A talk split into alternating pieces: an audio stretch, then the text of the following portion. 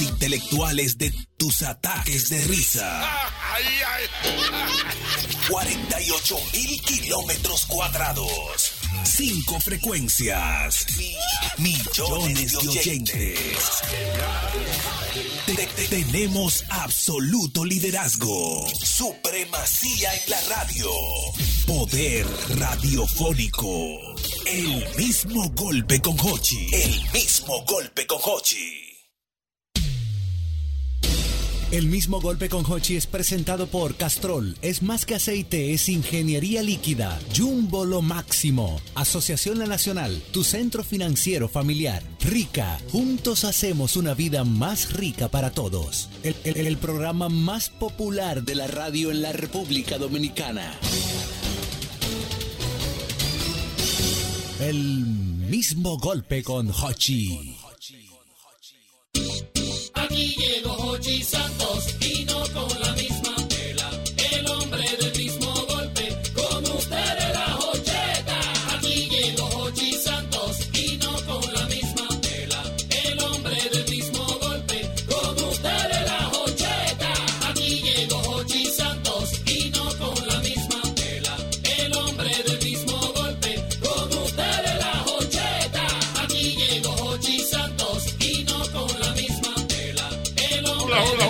tardes, buenas tardes, buenas tardes. Hola, hola. Hola, hola. Hola, hola. Ya estamos en el aire en este programa. Es el mismo golpe Sol. Sol 106.5, 92, 92.1 para toda la región del Cibao. El mismo golpe.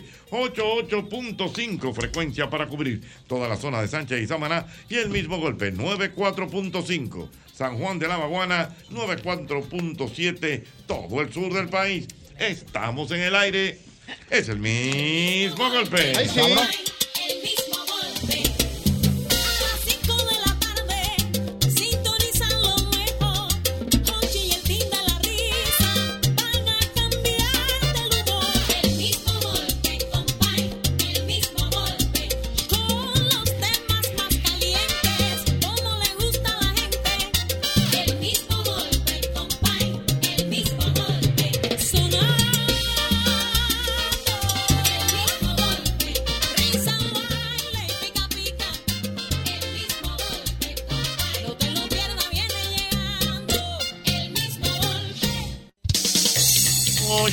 En el programa del día de hoy, a propósito de que hoy es jueves, ¿verdad?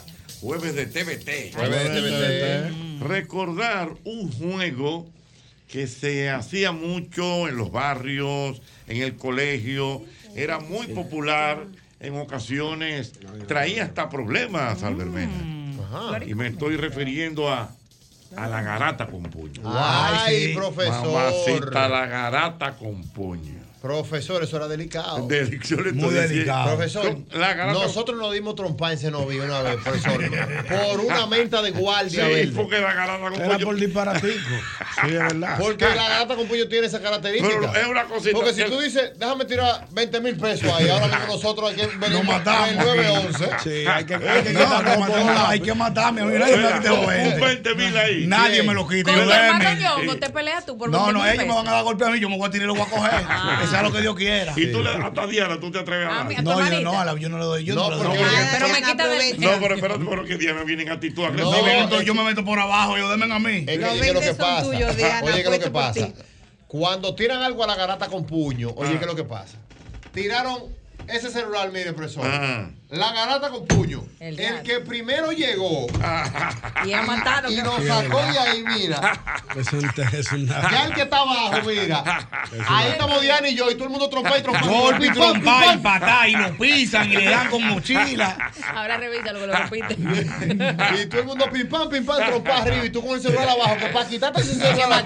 Güey, pero el peor era con vaina, con el capuí no te abaje, que te lo tumbaban y si tú te abajabas, Te te, entraba. Sí, morías. no, pero que ese era otro, porque Sí, ese era sí, Porque a puya tú lo tenías. Porque Sí. es a la garata con la con Por ejemplo, que Fue- tienen un iPhone 15 ahí. Profesor, Bueno. hay una. Bueno, don No, Jorge. profesor. Está engreído ahí, este está, este está viejo, este está TBT ya. Hasta yo. Está batido, está batido. Yo no sé si hay una- eh, ustedes que saben, ustedes a lo mejor que saben, hay una enfermedad. Yo no sé, yo no sé, yo, yo estoy haciendo, no, no quiero ser, Pecar de. eh, no quiero pecar de ignorante, pero Ajá. no me sé el nombre de eso. Ujú. Pero me dicen a mí, yo tengo un tío en Senoví chiquito que ya falleció, le decían Héctor Pelotica. Héctor Pelotica. Porque él se quedó un poquito pequeño, entonces le salió como una pelota Ujú. hacia adelante y hacia atrás y hacia atrás, así. Y me dicen que fue justamente en una grata con puño. No, tú profesor. estás relajando, tú estás relajando. Que cuando él estaba más chiquito, en serio, cuando No, él estaba más chiquito, No, no le entraron a trompar y le cayeron arriba por un disparatico, puede y le creció eso así. ¿Cuándo, no fue la última vez que usted peleó la garata con puño? No, pero hace muchos años. Pero de- Cuando yo estaba como en primero de bachiller, creo que fue. Yo ¿Y tenía qué como- pasó? Como 13 años. No, que tiraron una, unos cuartos, yo creo que fue que tiraron un 100 pesos para ese tiempo. 100 pesos de Y uno con esa hambre de cuarto. Ah, Bueno, ahí se cuadró todo el mundo. Mm. Entonces, pero no fui yo el que me tiré, porque que yo sabía que habían unos, unos, unos psicópatas. Si yo me metía, me iban a partir. Yo dije, no, que se meta otro. Entonces, cuando se tiran, empezamos a trompar y todito.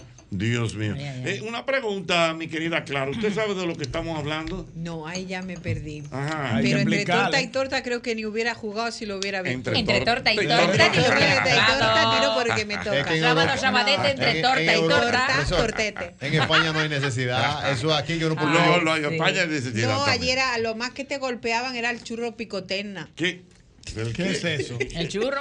El churro picotecna. ¿Qué es ¿Cómo eso? es? Porque se ponían tres y, y tenían que darle golpa y tenía que averiguar, decían churro, picotecna y ponían uno, dos o tres. Y entonces cua- cuando le golpeaba el que tenía el churro era el que le daba. Ese parecido maestro hermano caliente. Mano, Eso bueno. era- más o menos. pero eso No, era lo más mira, agresivo a lo que yo he jugado. sabes- para Ay, que tú sepas de lo que estamos hablando, el mano caliente es tirar algún artículo, lo que sea. Esa ahí. esa es la garata con puño. Eh, digo, Lo perdón, es están la garata con puño. ¿Eh? Lo están provocando ya. Ajá, ya quiere...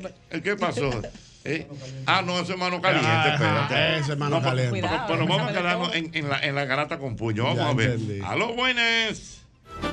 809-540-165. 15. Buenas. Algún lesionado en la garata, por favor. Eh, Que Aló, 809-540-165. Llame a Buenas. alguien que haya Buena. sobrevivido. Hola. Yo cogí un par de trompadas garata con puño. Eh, ¿Atrás de qué? Había unos soldaditos de esos que hacían soldaditos de juguete. Sí. Vaina alemana. Oye, y tiraron como 10. Ujú. Eso sí. Mike Tyson me quedó corto. A la que así me quiero. Increíble. Oye, pero de salir privada y dije, más nunca, porque me sentí una que yo creo que todavía me duele de hace más de 20 años. Ay, mi madre. Aló, buenas. ¿Tú sabes dónde pasaba la garata con puño? Cuando Mm. pasaba el avión de Balaguer tirando dinero. Ay, así. ¿Y en qué cae Muñecas y piña con- bicicleta. Ey, ¿En pero verdad. Ay, sí. Mira, cuando estaban dando muñecas. Y bicicletas. Pero, señor, Víctor Gómez Casanova está aquí. maestro Víctor, ¿cómo Víctor. usted vivió esa época, de la época de. Balaguer, eh, de muñecas Ese y sí bicicletas? El origen de la palabra garata, Ajá. a propósito de la presencia de la señora Clara de España. Gracias. Mm, Ah, pero fino. La Real Academia de la Lengua Española establece la garata del latín garat, Ajá. que significa riña, bullicio, pleito. Entonces la garata es porque se generaba ese pleito. Así es que se Le llegó, Así que se no se lo sabía. No, es que eh. aunque el piso sea liso, lindo, hay niveles. Ya, Entonces, ya usted sabe, perdón, Entonces- ya tú sabes de dónde viene doble J la palabra Del garata. término latín garat. Ajá. que significa bulla, riña, pelea y trompa. La trompa la puso usted. sí, no, pero que por ahí fue, yo sé que fue un par de Pero, pero mire, sí, pero que eh, estamos recordando que justamente cuando habían esas entregas del 6 de enero o perdón, 5 de enero, perdóneme maestro, un locutor que fue a una escuela, González, Juan Luis González, murió hace como Wow, seis yo me meses. acuerdo. no menos de seis meses. Entonces Juan Luis González decía, y ahora el presidente Balaguer procede a entregar muñecas y, Y bicicletas. bicicletas. me Ya acuerdo perfectamente. cómo se armaba eso. El juidero que todo el mundo quería. Ajá, y eso era frente a la casa de Balaguer. En las No necesariamente. En la casa de Balaguer era para los días de Reyes, Reyes. y los días de Navidad, 24 de diciembre. Ajá. Pero en todas las inauguraciones de los jueves, cuando él se desplazaba hacia el interior del país, había un personal encargado exclusivamente de las muñecas y, las, las bicicletas. ¿Usted le hubiera gustado vivir esa época a doble J de cuando Balaguer? Para ver toda esa vaina. sí. Ah, pero usted lo está viendo. Yo le hubiese llegado a Balaguer, yo le hubiese llegado Yo a le hubiese Balaguer. llegado Yo también. llego Sí, pero Líder, fácil. estamos aquí para que usted diga. No, yo hubiera sido militar. diga, mirándole a los ojos sin pestañear. Hijo, para lo que usted diga, no tiene que hablar ni decirme nada. A Balaguer también, porque Balaguer era duro. Yo le hubiera llegado también. ¿Y qué usted le hubiera Pues dicho? Yo sé que yo hubiera sido duro en cualquier época, pero yo iba a ser un militar psicópata de eso. Balaguer, estamos aquí, mi país, lo que usted diga. Hay quienes que Sí, estamos. Me gusta tu actitud. Ya estoy adentro. ya estoy adentro. Ay, si, Pónganlo. ay, si el presidente Balaguer en su época hubiese dado con Albermena y doble J. Ay, ay, ay, ay, ay, ay, ay. Lo mejor, él hubiera sido el que, el que está al lado de él diciéndole, mi papá no se evita así, yo siéntate abajo, yo hago lo que usted diga. Posiblemente Bello Andino y Aníbal Páez hubiesen peligrado con su presencia en la historia. Dios mío. Ay, Dios mío. Pero ellos están emocionados. Oye, que. Como si estuviéramos ahí. Ay. Mi papá, eh, mi papá. Estamos aquí, lo que usted diga. Porque yo, Mire. yo iba hasta ahí. Pero mire, lo, lo único es que para estar al lado de Balaguer había que llevarse de su estilo. Él era muy frugal a la hora de comer. Ahí va. ¿Sabes lo que es frugal? verdad? Seguro que le gustaban las frutas y No. eso. Ah, pero frugal. Ah, frugal añejo de travieso. Él no bebía.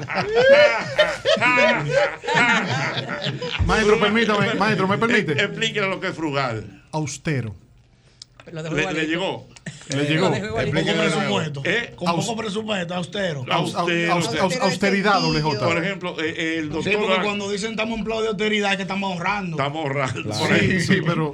El eh, doctor, el doctor Balaguer, por ejemplo, eh, doble J, eh, a la hora de comer, comida muy poco, muchas cositas. Oh, austeridad, austero. Porciones, porciones. Pequeñas porciones. Se, eh, de hecho, incluso se dice que bebía jugo de agua, Agua. todos los días y después de comer hacía la práctica de los 100 pasos. Los 100 pasos de Balaguer. Yo, al- yo al lado le digo, maestro, hice 150 hoy.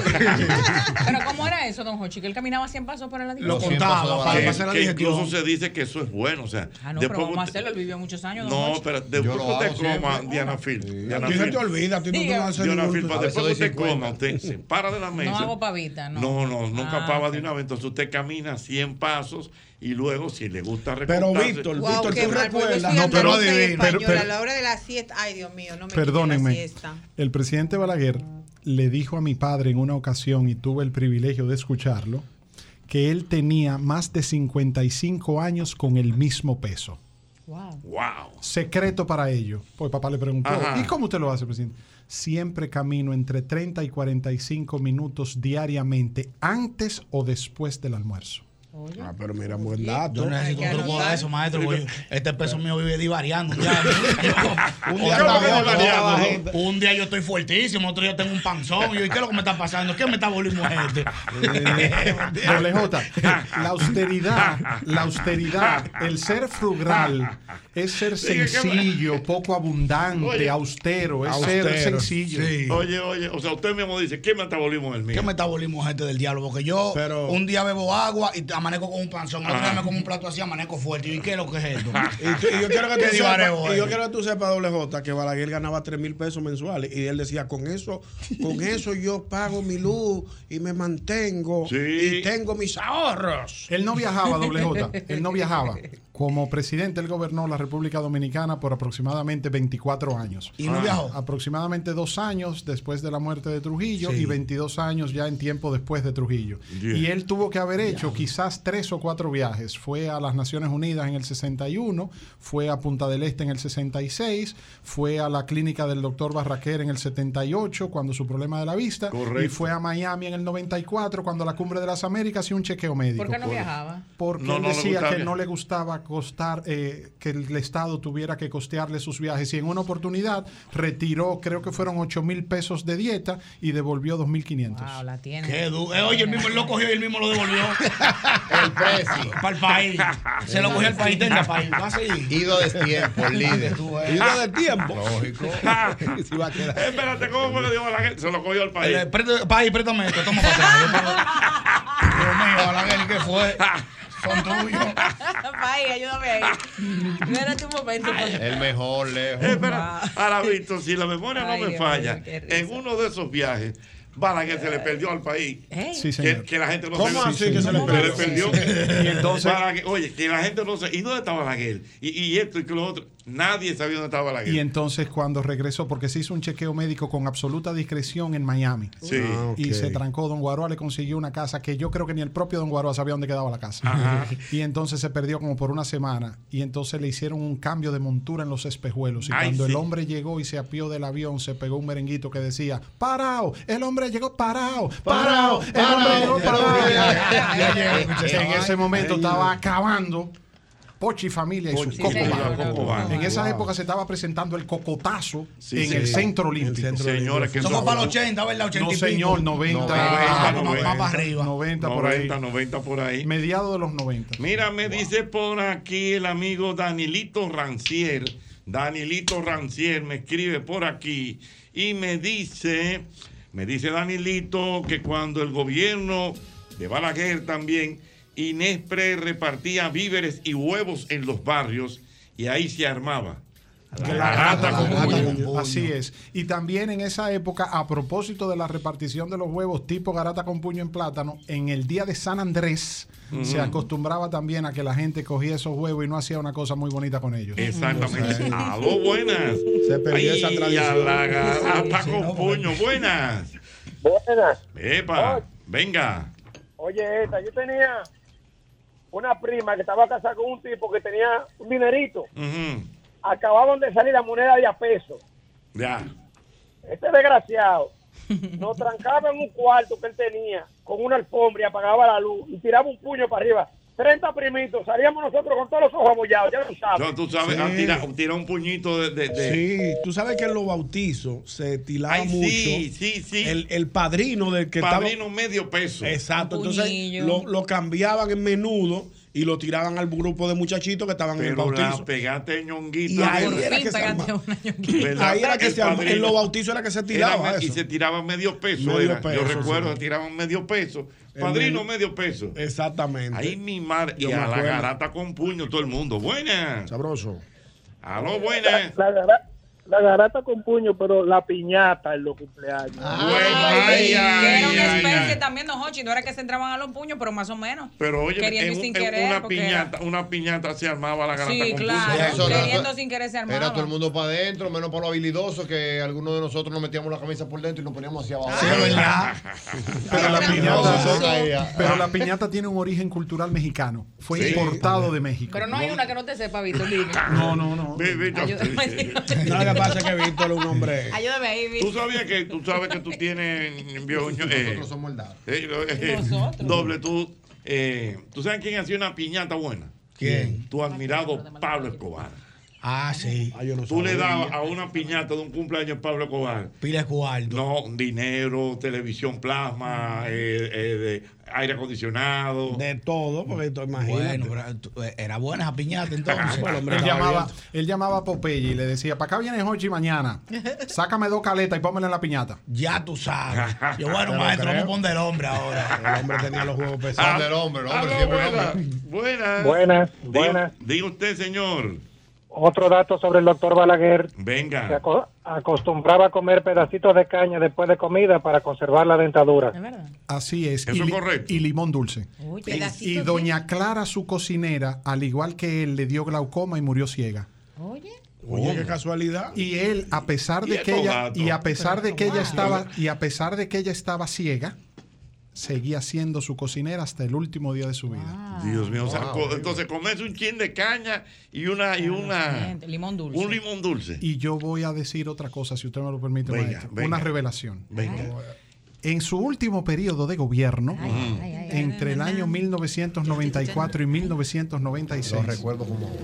La República Dominicana tuvo dos ministros, dos secretarios de Estado, que eran hermanos, hermanitos de padre y madre, y ambos decretos y ambas posiciones se obtuvieron, entre otras razones, por la cercanía de la señora Clara, que cuando el presidente terminaba de comer, la mamá de esos dos secretarios de Estado, de, educa- de Salud Pública Familiar y de Obras doña Públicas, entraba y le llevaba limones dulces pelados. Oh. Traídos directamente desde la hoy provincia Hermanas Mirabal, en aquel momento llamada provincia Salcedo.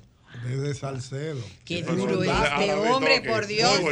¿y quiénes fueron esos dos? El doctor Víctor García Santos, secretario de Estado de Salud Pública y Asistencia Social, y el doctor Antonio Tony García Santos, secretario de Estado de Obras Públicas y Comunicaciones. Ay, pero este hombre es una Ojo. biblioteca con patas. Chachi, no, no tenemos ni media hora de programa.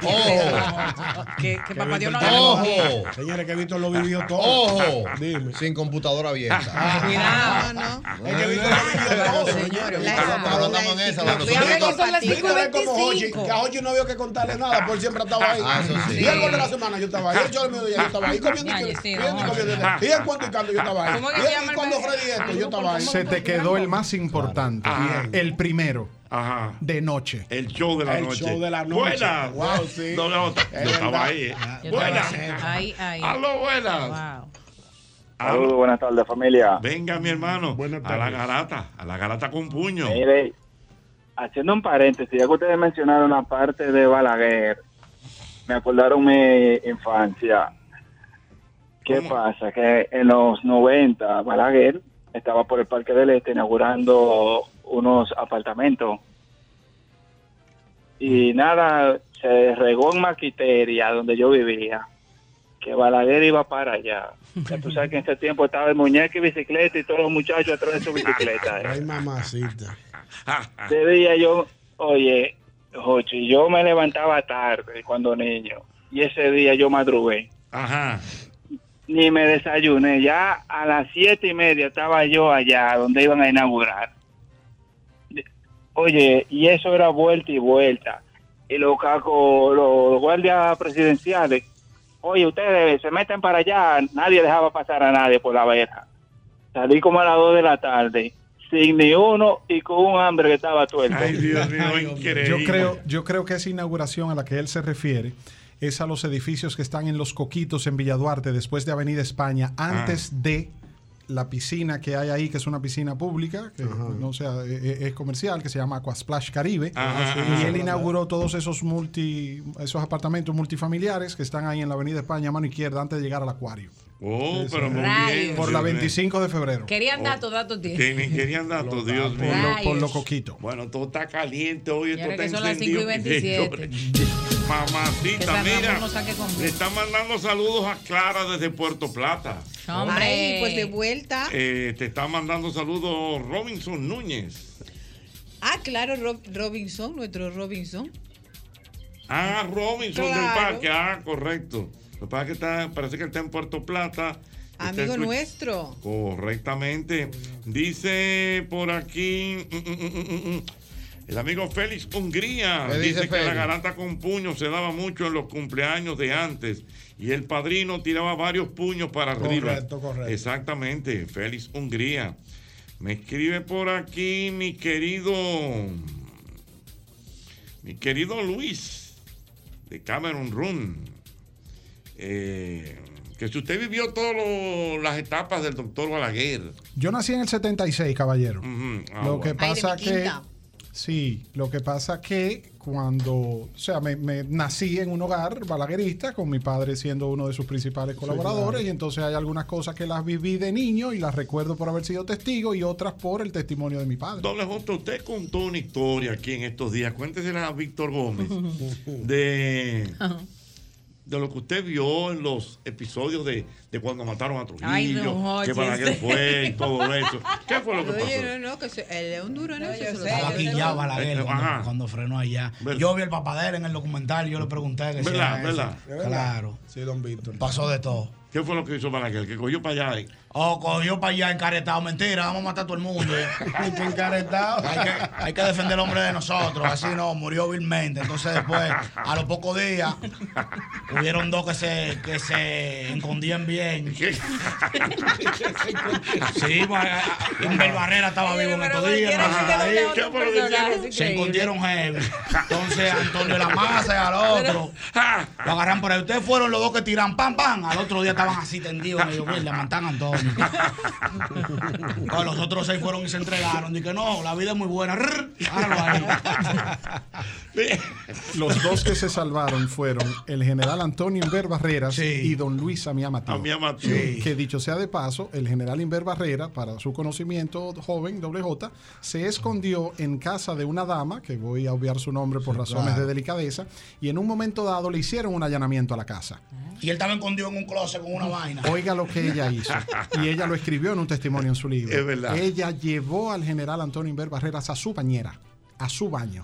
Y cuando ella sentía que los oficiales del Servicio de Inteligencia Militar estaban allanando, ya iban pasando desde la sala a la habitación, entonces ella entró al baño y se metió con él en la bañera y salió con una toalla cubierta con la cara solamente por fuera de la cortina de la bañera y le dijo, algún problema, es que me estoy bañando, sigan revisando todo, que pueden revisar todo, háganse de cuenta que están en su casa, pero déjenme terminar de bañar y yo salgo ahora. Y así se salvó el general Inver Barreras. La muerte no estaba para él ese día, no estaba apuntado en la listita todavía. Ese no. Ey, es un No, testimonio pero muy inteligente no, la mujer. interesante. ¿Tú te imaginas que le digan, doña, pero salga de la bañera? No, que yo no puedo, pues está bien. Rrr. ¿Usted, usted se imagina? Pero Víctor, al teniente Amado García, él se escondió en la casa de una tía. Sí, pero cuando pero lo asaltaron, junto como decía Doble J que vio en el documental, fue baleado. Él salió con su arma Con y él, arma a él- él- sí, él, él peleó. Él peleó, pero murió. Él, Sí, él así se cansó, él duró un ratico contigo, fue y dijo, yo voy para afuera, yo voy dijo a la Yo no esto de que está salió. Parece que él era sanguíneo. Sí, él era Él hizo un par de días trancado y mirando por todos lados. Le digo a la tía, váyase para el patio que ya llegan la gente.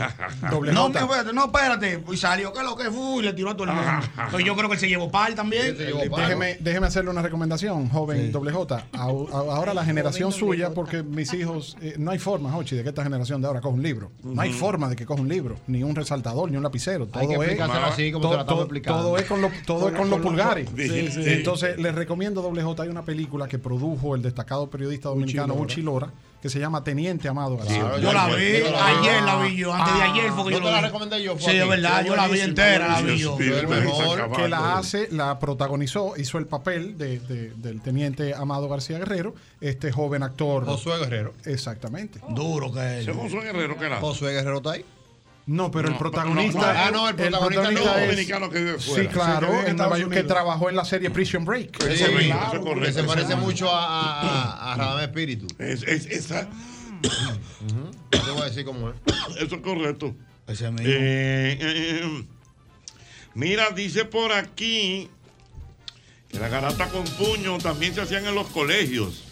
Sí, claro. La gente sentada y se un sí. reperpero, la silla Sí, volando. sí, y ya tú sabes. Permiso. A Mauri Nolasco. A Mauri Eso Nolasco. Ese es el nombre del actor, Eso es exactamente. correcto, eso es correcto. Que trabajó en Prison bueno. Break. Lógico. Si tú puedes averiguarme cómo se llama la Aló, protagonista. buenas. Buenas, Ajá. gente. Saludo muy afectivo para el señor Víctor Gómez Casanova. Ey, bueno, Víctor Gómez, muy bien. Much- muchas gracias, caballero. Mire, don Hochi, yo me, me enteré del asunto esto de la garata con puño de una manera muy, muy, muy incómoda. ¿Cómo va a ser? ¿Qué pasó? Recuerdo, recuerdo que estaba yo recién llegado del campo en Villa Duarte, ya vivíamos. Y en un cumpleaños del barrio, eh, nada, salió la piñata y comenzaron a tirar vaina para arriba. Pero lo que yo no sabía, que era garata con puño. Todo lo que yo cogía en la mano me la quitaban a trompar. Sí, claro. A trompar porque eso era la- A- a esa era la trompar. dinámica. Bueno, pues entonces un primo mayor, adolescente en aquella época, que vio que terminé abimbao, no sé de dónde, en el mismo cumpleaños él sacó, salió con una funda llena de paletas y haga, eh, me ha jalado y me ha dicho, oye lo que te voy a decir, yo voy a tirar la funda de paleta y a todo el que tú tengas al lado, entra a trompar. Ay, mi madre, Dios mío. Bueno, pues entonces agarró, efectuó, tiró todo para arriba, ah, la carta con puño, todo el mundo, los muchachitos, la vaina, que qué. Y yo no, no cogí ni una sola garata, lo único que fue fue puño que vi. Ah, exactamente. ¿Qué Para de quitármela. Él no hizo garata, él lo que cogió fue puño. Déjame decirte, Víctor Gómez, que el país en este momento ha hecho de este programa el mismo golpe, un solo radio, la gente emocionada en este encuentro de información entre Doble J y, Y Víctor, Gómez Casanova. Y me pregunta por aquí desde Nueva York, Víctor Gómez, que le hables a Doble J de la admiración y la fraternidad que había entre el doctor Joaquín Balaguer y Fernandito Villalona. ¡Wow! ah, yo vi una vaina de Villalona también, una biografía, la vi, creo que fue ayer, la, antes de ayer. Ajá, yo la vi. ¿y Tú qué- estás viendo qué- mucha biografía. Él, sí, porque me dio para eso ahora. Ajá, ¿Qué usted vio? ¿Qué usted vio? Oh, que él vivía en un pueblo ahí, entonces... Loma él- de Cabrera. Ah. en Loma de Cabrera. Y él vino con un hermano, fue. Entonces el papá no quería que él fuera nada de eso. Quería como que él trabajara para allá. Y la mamá le dijo, no, mentira. Ah. Entonces el papá le pasó 20 pesos. Y que toma, vete para la capital a ver si va a llegar. Y la mamá le pasó 80. Digo, el loco coroné ahora, me fui para la capital. Pero el doctor. Balaguer tenía mucha admiración por Fernandito Y, Villalona. y Sí. y- y se dice que lo protegió en un momento. Al fin, una vez yo vi en el mismo documental que Balaguer se quilló porque cada vez que pasaba una vaina fue Fernandito. Fue, Suelten a ese muchacho en banda, que ese muchacho de la casa. Villalona Évora, Ramón Fernando. Ramón Fernando. Loma de Cabrera, Montecristi. Ramón Fernando, Ramón Fernando Villalona Évora. Sí, como Évora las tiene más datos que. Google. Sí, ese es su segundo apellido. Loma de Cabrera, provincia de Montecristi. Candidato a senador por su provincia Sí, en el año eh, 1998. ay, yo no me acuerdo de Sí, señor, es verdad, es verdad, eso es correcto. Joaquín Balaguer fue el líder político que estableció la popularidad de personalidades de los medios de comunicación en las boletas electorales de los partidos. Por ejemplo. Si Balaguer hubiese conocido a Jochi Santos, Jochi Santos no estuviera aquí haciendo el mismo gol. Ya lo vi, tuviera yo sano, tuviera yo Por sano. ejemplo, yo, Tuviera, muchacho. por tuviera. ejemplo, le voy a mencionar, le voy a mencionar algunos nombres. algunos nombres de que va- de lo que va la- Le voy a mencionar algunos nombres, joven doble J, Sí. para que usted me diga si usted lo conoce. Está bien. ¿Sabe usted quién fue Jackie Núñez del Risco? Claro, uno de los... Jackie Núñez del Risco era presentador del show del mediodía y una vez acabó con los maleteros en el aeropuerto de las Américas. Parece que él llegó de un viaje, Sí. lo picotearon un par de maleteros, un par de bucones ahí, y ese hombre ha cogido ese micrófono. Le parece que tenía, según me dijo Julie Carlo, él en esos días estaba un poco malo, eh, un poco, tenía un malestar Sí, por una sí. situación personal de un divorcio. Correcto.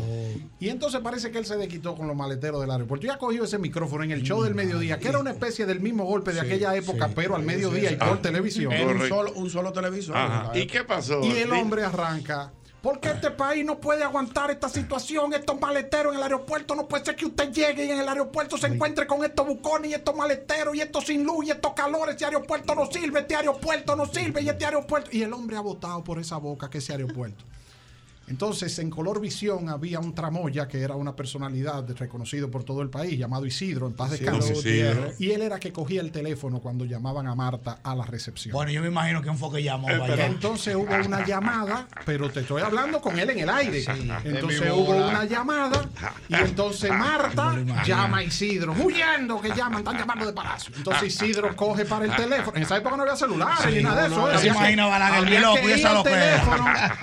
Oye, que dijo. Oiga, oiga, joven doble J. Entonces coge Isidro, coge el teléfono, eh, le habla el general Pérez Bello. El presidente Balaguer quiere conversar con el señor Yaqui Núñez. El programa todavía no había terminado, era de 12 a 2, no había terminado, él estaba en el aire todavía. Ahí mi madre. Isidro fue al estudio, don Yaqui, lo está llamando el presidente Balaguer. Yaqui sale, va. Entonces el general Pérez Bello le dice, me habla el señor Yaqui Núñez, un momentico le paso al presidente Balaguer. ¿Aló? ¿Cómo está Jackie? Bien, señor presidente, a sus órdenes. Acabo de escuchar todo lo que usted ha dicho sobre el aeropuerto. Lo que pasa es que me hace falta una persona con sus luces y con sus conocimientos para que arregle esa situación. Estoy emitiendo en estos momentos un decreto designándole administrador general del Aeropuerto Internacional de las Américas para que usted fue. resuelva Así ese fue. problema. Así- Eh, así mismo fue. Y Jackie Núñez salió de ahí para el Palacio Nacional Sí, yo me acuerdo, a juramentarse con don Pedro Romero Confesor, que era el consultor. Mira, ahí me engranó. El mejor el líder. El mejor. Y, granó. Jackie Núñez, y Jackie Núñez, maestro a Jackie. déjeme decirle, Un joven, presidentico en otros países es el mejor. déjeme decirle, joven doble J, que a partir de la gestión que hizo el señor Jackie Núñez como administrador general, de fue Aero- muy que en esa época no había Aerodón, en esa época, hecho un hombre, Dios en esa época era el, era el Estado que administraba el aeropuerto, no como ahora que está. Y entonces de ahí el señor Jackie Núñez fue candidato a senador A por el. Distrito Nacional, Yo por el Partido acuerdo. Reformista en el 94. Entonces de ahí salió la, digamos, la práctica. Y entonces, por ejemplo, Cheo Zorrilla. ¿Te conoce al señor Cheo Sí, Zorrilla? Cheo Zorrilla. Cheo Zorrilla es un cantautor dominicano que es uno de los estrella, intérpretes, estrella. claro que sí. Cheo Zorrilla viene siendo como el Dean Martin de República Dominicana. ¿Conoce, a- Correcto. conoce a Dean No, Martin? claro. Ahora no más complicado que ahorita. Cheo. Zorrilla fue senador, candidato a senador por la provincia de Bauruco. Fernandito Villalona fue candidato a senador por la provincia de Jabón. Jackie Núñez por el Distrito Nacional. Corporán de los Santos, candidato a síndico por el Sí, Distrito. Nacional. Claro que Ay, no, ay, Yo me imagino el maestro presidente. ¿Tú te imaginas, Méndez? Fuera la mano derecha de él. De ahí entonces yo fuera, ¿qué es lo que es, maestro? Le busco una vaina. Entonces yo ando andar en el Mercedes Mira. haciéndole la diligencia. Doble otra, doble otra. Pero te gustó esa actitud de Balaguer. Ah, pero. Ah, sí o no, como el que sabe eres tú. Cógelo tú para ti. Pa' que lo arregle. "Qué bárbaro, Balaguer es el mejor, se la dio a Jackie. Balaguer no era fácil. Es verdad. Y diciéndole Balaguer al, al teniente, al coronel, yo tengo demasiada vaina que resuelva él. Yo voy a ver ahora qué va a hacer. Pero Víctor, también yo tengo el dato de que Balaguer eh, implementó el que fueran gobernadoras en, en todas las provincias. O sea, que fueran las mujeres que gobernaran. correcto. El presidente Luis Abinader ahora imitó esa decisión. Imitó eso, lo- lo el mismo. presidente Luis Abinader, el 16 de agosto del 2020, a todas las gobernadoras de todas las provincias del país la designó mujeres. el presidente ¿cómo? Balaguer fue que hizo eso por primera vez el primero de El julio. líder, con nosotros Neves. Y que mi líder se va a estar muerto Albert Por ejemplo, por ejemplo, ahí hubo grandes damas que Don Hochi como el maestro y rector magnífico de esta universidad. Ah, el mayor, dígalo, recuerda, por ejemplo, usted recuerda a doña Peggy Valle de Batista en La Vega, lógico, lógico, gobernadora lógico. de La Vega. Usted Sí. recuerda a la señora Clara Luna, gobernadora de San Pedro Eso de es, Macorís. eso es correcto. Usted recuerda a doña Rosita Fadul, Esa la gobernadora esa de fue la más- Santiago. la más famosa. la Esa más venía famosa. mucho al programa de Freddy, porque, Lógico. porque ya ellos, los adultos toditos tienen El esa, el mana esa del doc- gracia. el mana del doctor Fadul. Sí, Sí. muy simpática esa Aló, buenas. Dígame, señor. Pero tú sabes que Abinader hizo lo mismo que Balaguer ahora en este gobierno. Pero lo acaba de decir el maestro Víctor Gómez. Casanova, buenas. Marcamos precedentes. Buenas. Aló, Internacional, internacional. Venga, el gordo de Puerto, Rico. Ay, Venga, gordo. gordo, Gordo. Bárbaro, gordo, está Es perdido. mío el gordo. Saludos a todos por ahí. Mira, este, eh, Jochi, mentaste a, a este muchacho, al compositor, ¿cómo se llama? Cheo Zorrilla. Cheo Zorrilla. ¿Tú te acuerdas de Rina Ramírez, que no salía de tu programa? Pero ¿y cómo no? Rina Ramírez. Ah, sí, Hace Rina. mucho que no sé de ¿Dónde Rina. ¿Eh? No, ¿Dónde están esa gente metida? Eh, bueno, Cheo Zorrilla, él está bien, está trabajando, incluso no hace mucho tuvo una presentación en escenario 360 junto a Dani, Rivera, porque muchas de las canciones de Dani Rivera son composición de Cheo. Zorrilla. Sí. Y de Rina. Ramírez hace mucho que, que no sé de ella, Porque le realmente. quiero preguntar algo, algo a Víctor Casanova. Venga, Víctor Gómez. A su orden, gordo. Víctor. Señor. ¿Tú te, ¿Tú te imaginas a Balaguer vivo con este estado que tienen esta gente, estos vecinos, bajando bandera y quemando bandera? ¿Qué tú crees que a Balaguer se, ve- se hubiera dado a respetar, verdad que sí?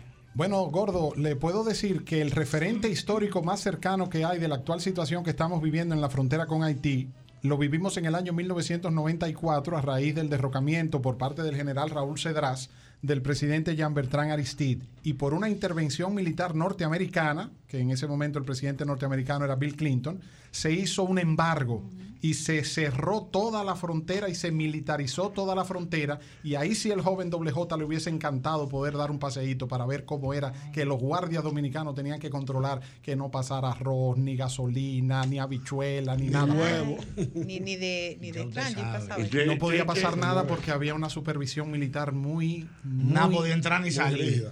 Pa- de ahí para atrás todo el mundo. Nada, no puede entrar nada ni pasar nada.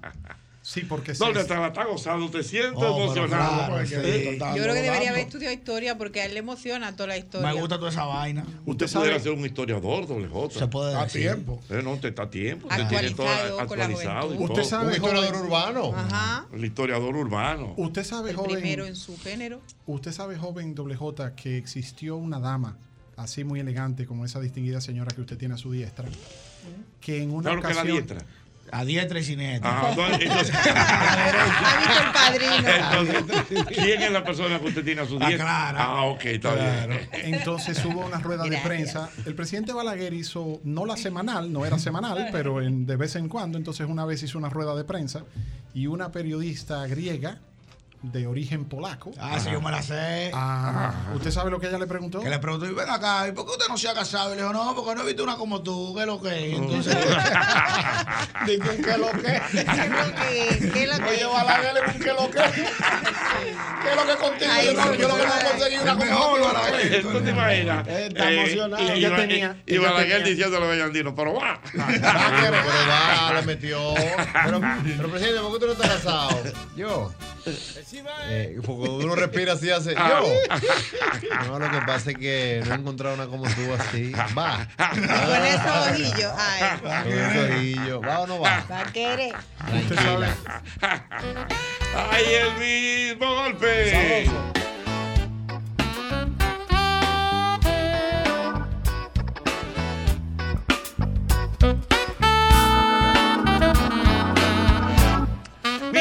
que tú recuerdes, como siempre, el antifludes, antigripal, antiviral es el único que contiene mantadina, un poderoso antigripal para la prevención y el tratamiento del virus de la gripe de la influenza. Antifludes, de que la corta, la corta. Que tú tienes un vehículo americano. Óyeme bien, la solución a tu problema la tenemos en Repuesto Pro American, una tienda exclusiva de piezas para vehículos norteamericanos. Oye lo que hay, si tú tienes una Ford, una Chevrolet, una Dodge, una Jeep, una Cadillac, entre otras, usted puede contar con la más grande variedad de piezas de calidad al mejor precio del mercado.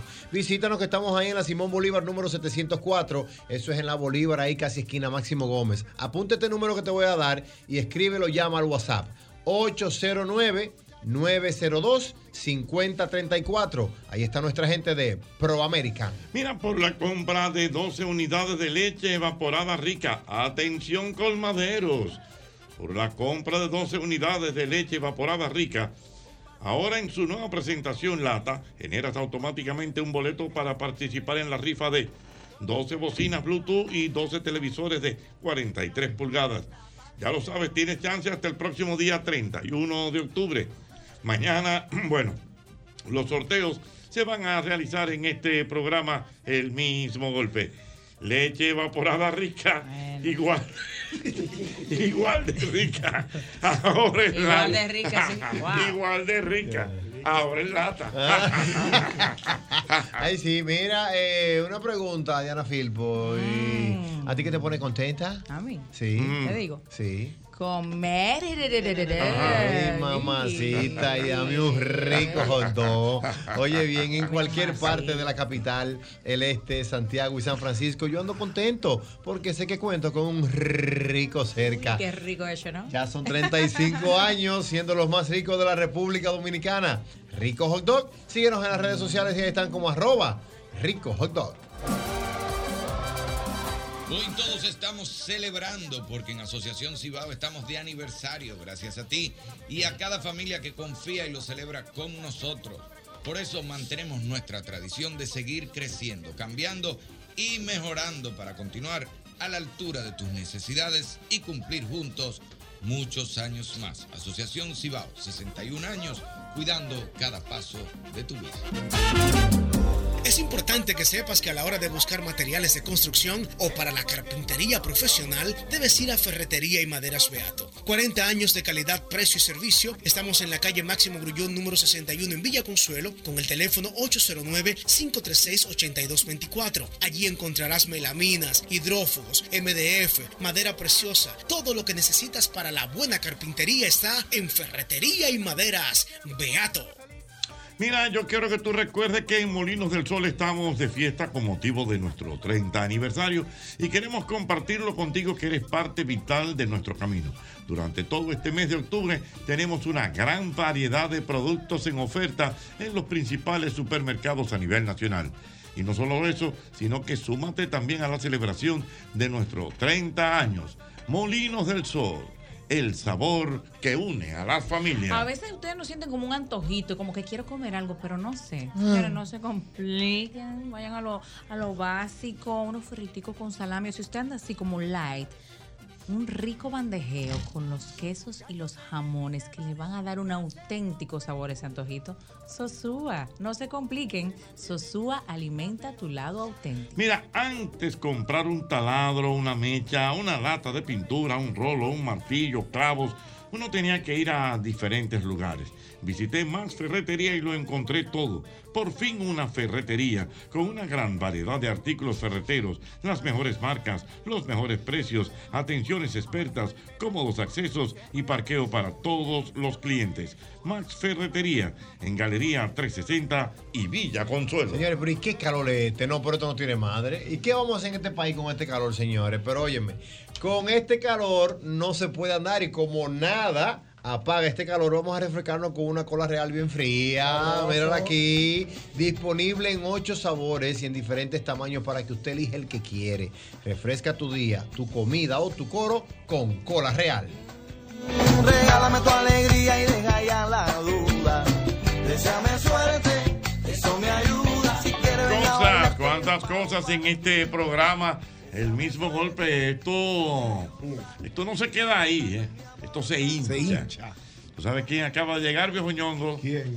La hermosa Priscila. Hola, Priscila. pero mi ¿cómo querida estás? Priscila. Oh, cuidado. Priscila, ¿cómo estás, Priscila? Muy bien, buenas Ah, tardes. no, pero espérese, don ¿cómo Jochi, se complicó la tarde. Espérese. Ay, pero ¿cuánto tiempo? Pero Priscila está muy bella. Yo la conocí, don. Priscila, no- Hace años en el edificio. ah, no, cuando ella vino, ella vino el lunes. Sí, yo no estaba Yo aquí, la vi, tristemente. bueno, yo re- tú recuerdas a Priscila. Pero me alegro verla porque supe que vino y fue un- todo un acontecimiento. Viral, viral, el lunes Pero. Priscila, pero tú estás muy bella, Dios te bendiga, qué linda. Gracias, mi amor, tú también estás hermosa. Ay, yo siento como ella me está haciendo cariñito, don Jochi, Ajá. cuando ella me habla así con esa voz.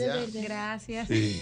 Mira, Priscila, cuéntame cómo, eh, cuéntame los comentarios de la gente, luego tu participación aquí en el programa. Ay, ay, ay, Jochi, no, esto Mm. no tiene madre. La Ujú. verdad que ha sido eh, fantástico, todo el mundo llamando, todo el mundo se divirtió tanto. Sí. Y gozó con la entrevista, o no la entrevista, sino con el programa en Correcto, con todo. Con ustedes, que son tremendos. Correcto. Eh, Priscila, eh, tengo, bueno, tú conoces ya parte de, Del staff. eh, del staff que está aquí, pero en especial quiero presentarte a Doble J. Doble J, ella es Doble. J, yo estaba preguntando por ti. Ella preguntó por ti. lunes. Ah, ¿Cómo estás? Bien, bien, gracias a Dios. Qué bueno. ¿Y Me los to- peces? Mírale, a su Los peces, tengo problemas con los peces. ¿Qué pasa con Ay. los Doble J? ¿Y qué, ella? ¿Qué es lo que con los peces? Pregúntale. ¿Cómo tú sabes de peces? ¿Cómo tú sabes que yo tengo unos peces? No, que me contaron por ahí un pajarito. Ella está atenta. Tócame. Dame el mismo pececito todavía. Oh, maestro, y la pecera no me está poniendo verde en una semana. Y yo, ¿qué es lo ¿Qué que era pasa? eso? ¿Qué es lo que Y está comiendo dinamita estos peces. Pero, Se me pone verde de una vez. Antes eso me duraba 21 días, después bajó a 15 días, ahora en 7 días está. Acuérdate que están creciendo doble. No, están igual, pues eso no crecen. Sí, pero Mm. por fuera, por dentro sí. Ya entiendo. Eh, yo estoy viendo como un brindis aquí, eh, Priscila. Wow. Me imagino que fue Que le Priscila. traje un heladito, un chocolate Ah, Para el que no lo había probado, que la Este es. Priscila, este es Este Priscila. Priscila. Ay, Vamos a probar a que- Priscila. Vamos a- Espérate, si yo lo pido en el... En el ah, no, no, No, Sí. no, Clara. Tienes que hablar en tono Priscila. Ok, es que a mí no me sale así tan que dulce y delicado. Yo soy Tenemos que de campo, Wow, muchacho. Priscila, pero una cosa. Pero ¿qué- qué Sabe es lo que bueno? Priscila, vamos Dile, dile, Priscila. Priscila, ¿cuáles son los ingredientes de ese Ay, helado? está mortal. Ay. Albert, acuérdate que te dije, tiene chocolate, caramelo, Mira, probando. vainilla y besitos. Ay, por si te hacían falta. Necesitaba besito. Ay, que no pase nada, señores. Pero ¿y qué fue, don ¿Por qué tanta cosa hoy? Pero hoy un jueves, ¿cómo estamos hoy? ¿A cuatro? ¿Qué te pasa, Víctor? ¿Qué está pasando? Mira, eh, Diana, doble- mira la dieta, mira la dieta, ¿qué me tocaba? Dilo, dilo tú mismo. Espérate. Helado Priscila. Eh, Mira, no, viste, viste. La dieta de Albert Mira, Mena, helado Priscila. doble J, ¿qué es lo que tiene el helado Priscila? Besito. Chocolate, vainilla y besito. Ah. J sobre el radio, usted no puede estar comiendo hablando por un Que micrófono. me disculpe el público radio escucha, pero está psicópata. ¿El qué? ¿Priscila o el helado? Ambos a dos. Ambos. Ambos, Ambas ambos a dos. Doble J, pero usted está- Doble J, usted, usted está, usted está ahora mismo en radio y televisión Que nacional. está muy bueno, va a derretir. Ah, ¿qué es lo que está bueno, el helado o Priscila? Esté tranquilo, maestro. Maestro, esté tranquilo. Profesor. ¿Eh? No, yo no, yo estoy pero hablando. Hay peligro aquí. ¿Eh? Wow, esto está peligroso. Pero ¿y por qué está No, peligroso? porque Priscila, wow. Yo Dios. sabía que Priscila, pero se me había olvidado que, Eh. que la voz. Hay un disturbio. La, La, los la- chicos la- ahorita. la voz sensual de Priscila. No, pero le ha cambiado la voz a todo porque han bajado como tres No, tonos. no, no, porque que tenemos que manejarnos delante de Priscila. Ah. Mira. Priscila, pero a propósito, ¿cómo te fue ayer? Ay, maravilloso. Ayer, bueno, ayer estuvimos en la rueda de prensa de Miriam Cruz. Sí. Ah, Tuvo que ser pospuesta. Ah, no por un tema así de logística en último minuto. Eh, pero ya estábamos listos para iniciar, va a ser el martes. Mm. Ya tuvimos atenciones excelentes en el Hotel Jaragua y sobre todo el señor eh, Alberto, Cruz. Alberto Cruz. Wow, qué atención tan elegante, tan distinguida. No, todo un caballero, un caballero. La estimada Virgi. Mucha atención de, de- de Todos. mi hermano, mi hermano Pirincho. Sí, sí, sí. La verdad me sentí Pirincho súper es fino. bien. Y el martes, entonces, va a ser... está complicado. Pirincho es fino. Que no pase Tiene un nada. plato fino. Ha habido como un cambio en el estudio. Ahorita había mucho parloteo y ahora mucho silencio. Ya te digo, Wow. bajado No como tres tonos todo Eh, del pero entonces volumen. Pirincho, un caballero. los datos se acabaron ya. Yo, veo- yo, veo yo veo a Víctor Gómez como recogido. Ah, no, Víctor Gómez. ¿Verdad? Pero por cierto. Pero presenta a Víctor Gómez. Ví- ví- Víctor Víctor se ha puesto a hacer Hizo como el tubo y se recogió. Se recogió Víctor Gómez. Mira, se ha puesto, se ha puesto los doble J rojito. Priscila, tú sabes que Víctor Gómez tendrá también participación en este programa, El mismo golpe. ¿Qué te parece la. Sí, pero va a cambiar de día, no va a venir los don Jochi, primero. ¿Eh? Preséntalo, se conoce. no, no, no, no, tú te conocías. Lo vamos a poner los lunes. ¿no? No, no, no había tenido el placer. Pero tú nunca lo habías visto, Víctor Sí, Gómez. claro, digo personalmente. Ah, ok. Víctor Gómez, Priscila. Confirmado, viene los lunes ya. Un placer. Un gran placer para mí. Víctor Gómez está como alguien, como, como, como, repre- reprendiendo. Es luchando que andamos en la calle. Él está reprendiendo, él está recogido como el tuyo. Usted sabe, usted sabe, señor, señor Santos, usted sabe que como estábamos hablando Ve, ha bajado el tono también. Como, como estábamos hablando del doctor Balaguer, cuando ella entró, me recordó el perfume de la señora Anicia Risi. Ay, Anicia Risi, Wow, yo me Dios acuerdo, mío. sí. El presidente Balaguer sabía cuando la señora Anicia Risi llegaba desde, Es que, el Anicia perfume, Risi. desde que el perfume impregnaba todo Anicia, llegaste. Anicia Risi. Sí, Anicia Risi, que fue directora de aduanas, ¿no? Mira, don Jochi, de que él también sabe. Sí, señor. Te digo la verdad, a, a doña. ¿tú Sí. ¿Eh? No, que decían ahorita que tú siempre estabas haciendo. ¿Que yo estaba aquí? Que tú siempre. En todo. en toda la historia. No, no, yo estaba ahí siempre. Desde. Matusalén, mi José Luis Matusalén de los Santos. El niño José Luis. El jueves que viene, el jueves que viene, a propósito de que será 12 de octubre, Ajá. el Ya. joven doble J y yo te- estaremos comentándole cómo fue que Hochi le explicó a Colón por dónde quedaba República Dominicana. El día de la raza. De Colón. Próximo jueves. Vamos a Colón. venir disfrazados. Eh, vamos a venir disfrazados. ¡Aló, buenas! Buenas. Buenas. Hola. Hola. Quiero mandarle un beso a mi amiga Priscila. Priscila, Hola. ¿cómo tú estás, mi amor? Bien. ¿Con quién usted Ah, se lo que manda? tú no el adivinas beso? quién te habla, un viejo amigo ¿Con doble tuyo. Espérate, espérate, un viejo amigo de ella. ¿Y cómo se llama ese viejo amigo de ella? Napoleón, ella sabe quién es. Napoleón. Hola, hola, ¿cómo estás? ¿Cómo te sientes? ¿Y él, te acuerdas de mí? De allá de Pon, ¿verdad? Claro. Claro, claro, qué gusto escucharte. Un placer igual para mí. Te Un beso, un un abrazo un abrazo. Ay, mande, mande helado, hermano, que tú no des saludo nada más que mande helado. Ahora, Priscila, a propósito de. Nosotros estamos aquí hablando dentro de toda la dinámica del programa del día de hoy. Ok, de- gracias. Estamos hablando de a la garata con puño. ¿Tú jugaste alguna vez a la garata con puño? No me da. ¿Eh? ¿Eh? ¿A qué jugabas?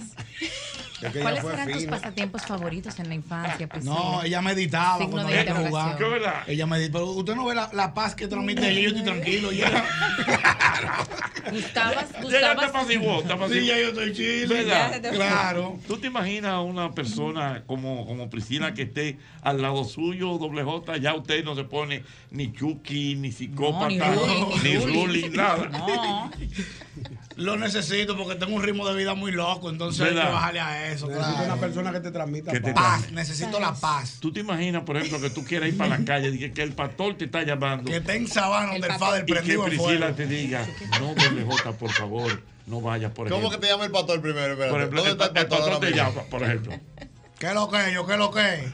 Me dicen, ¿qué está? Pero con la música del diablo por ahí. Ajá, Aquí en mi casa acostado, ¿qué es lo que? Dale para sabana, que tú estás prendido aquí donde el Fader arranca. Y viene Priscila y te dice. Le digo, mami, me voy. No, ¿Dónde va? entonces Priscila te dice. No te vayas, mi amor. ¿Por qué? Sí, pero mira cómo Pero que nos quedemos aquí, abrazaditos aquí. Ahí llamo yo al pastor otra vez. Morenito, aborte la misión. Qué lindo. Señorita Priscila. Que estoy en mi cosa, que estoy en mi cosa y love you. Dije, pero ¿por qué vamos a abortar la visión? ¿Qué tú le vas a decir? ¿Por qué vamos a abortar la visión? Porque la operación fue un éxito, pero el paciente murió. Se vio que tú se la pasabas Priscila. al teléfono. Mira, que te lo van a mío. contar. Tengo una inquietud. Venga la inquietud. Eh, como todo ser humano, me imagino que te enfadas de vez en cuando, ¿no? Sí, claro. Cuando te enfadas, Ay, eh, qué buena pregunta. discutes en ese mismo tono, ¿hay alguna manera de que salgas de esa sintonía, no? Sí, sí. ¿Sí? ¿Qué te, no, qué te no es exactamente en ese mismo tono. Tratamos, ¿verdad?, de, de conversar. Ay, yo ya quiero verla enfadada. Sí, asertiva, pero, pero han habido sus momentos, claro, claro. Sus Mm. momentos de, de exaltarse uno, sí. Arturito Richardson pegó los frenos. ¿Sabes que Arturito Richardson? Eh, ¿A dónde que él vive? En Ch- en Chicago. Él, él pegó los frenos así cuando yo la voz de prisa. Arturo, de por Dios Dios. mío, ¿y esta voz? Arturito Richard, mijo. Tú puedes caer preso allá en Estados Dios Unidos. mío, 6 de la tarde.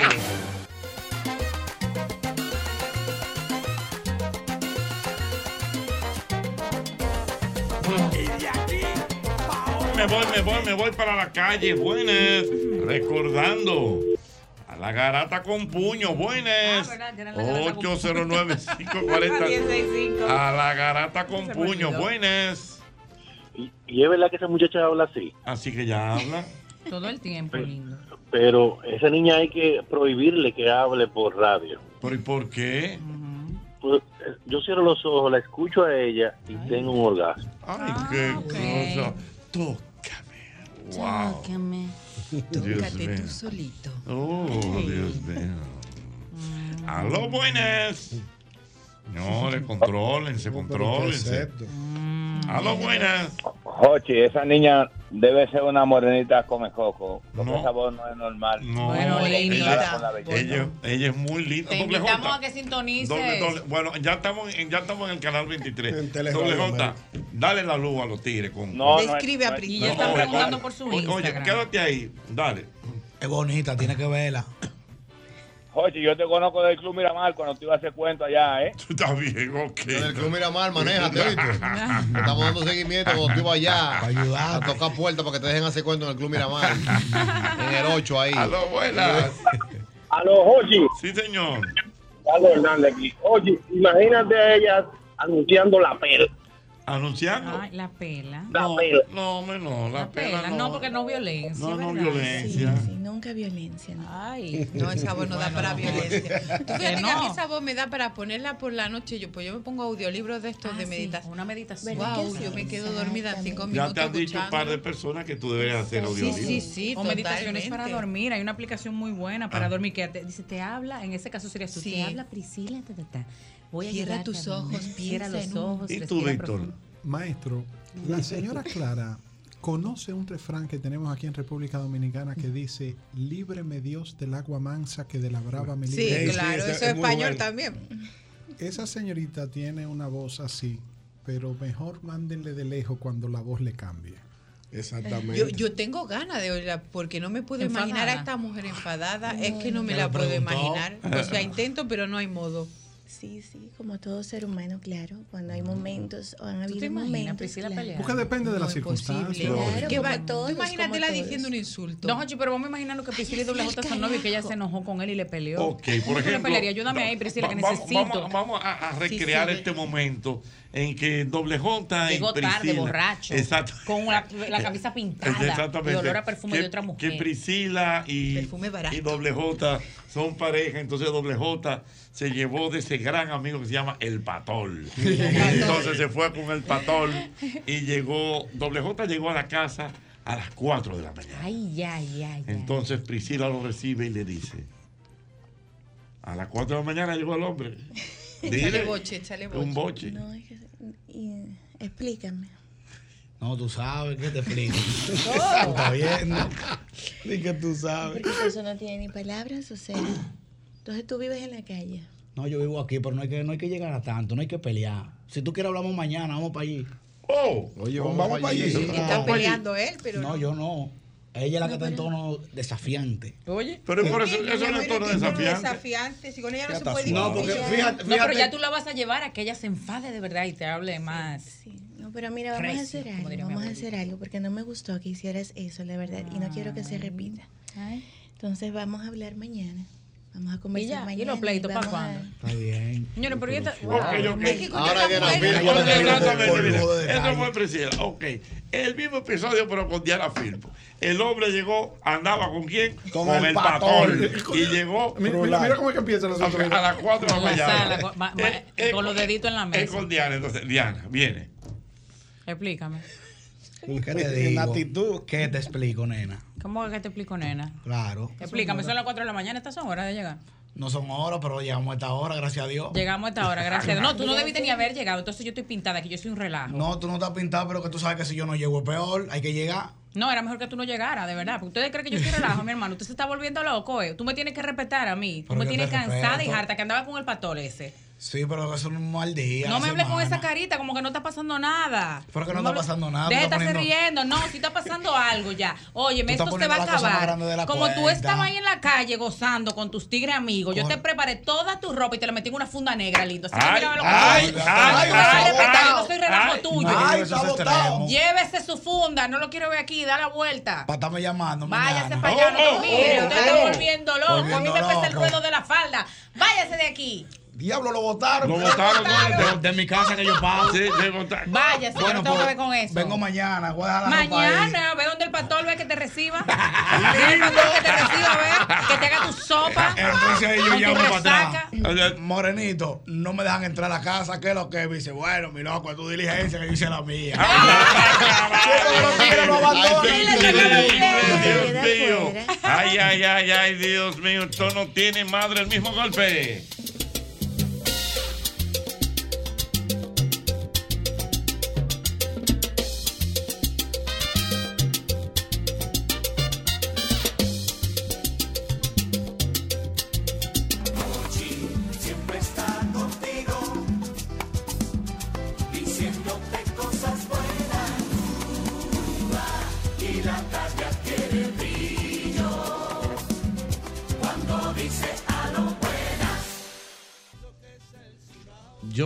Con el señor Lizárraga en un hotel, lo saludé, me invitó a un café y entonces en la conversación con él, o sea, el señor Lizárraga es el fundador de la banda El Recodo. Correcto.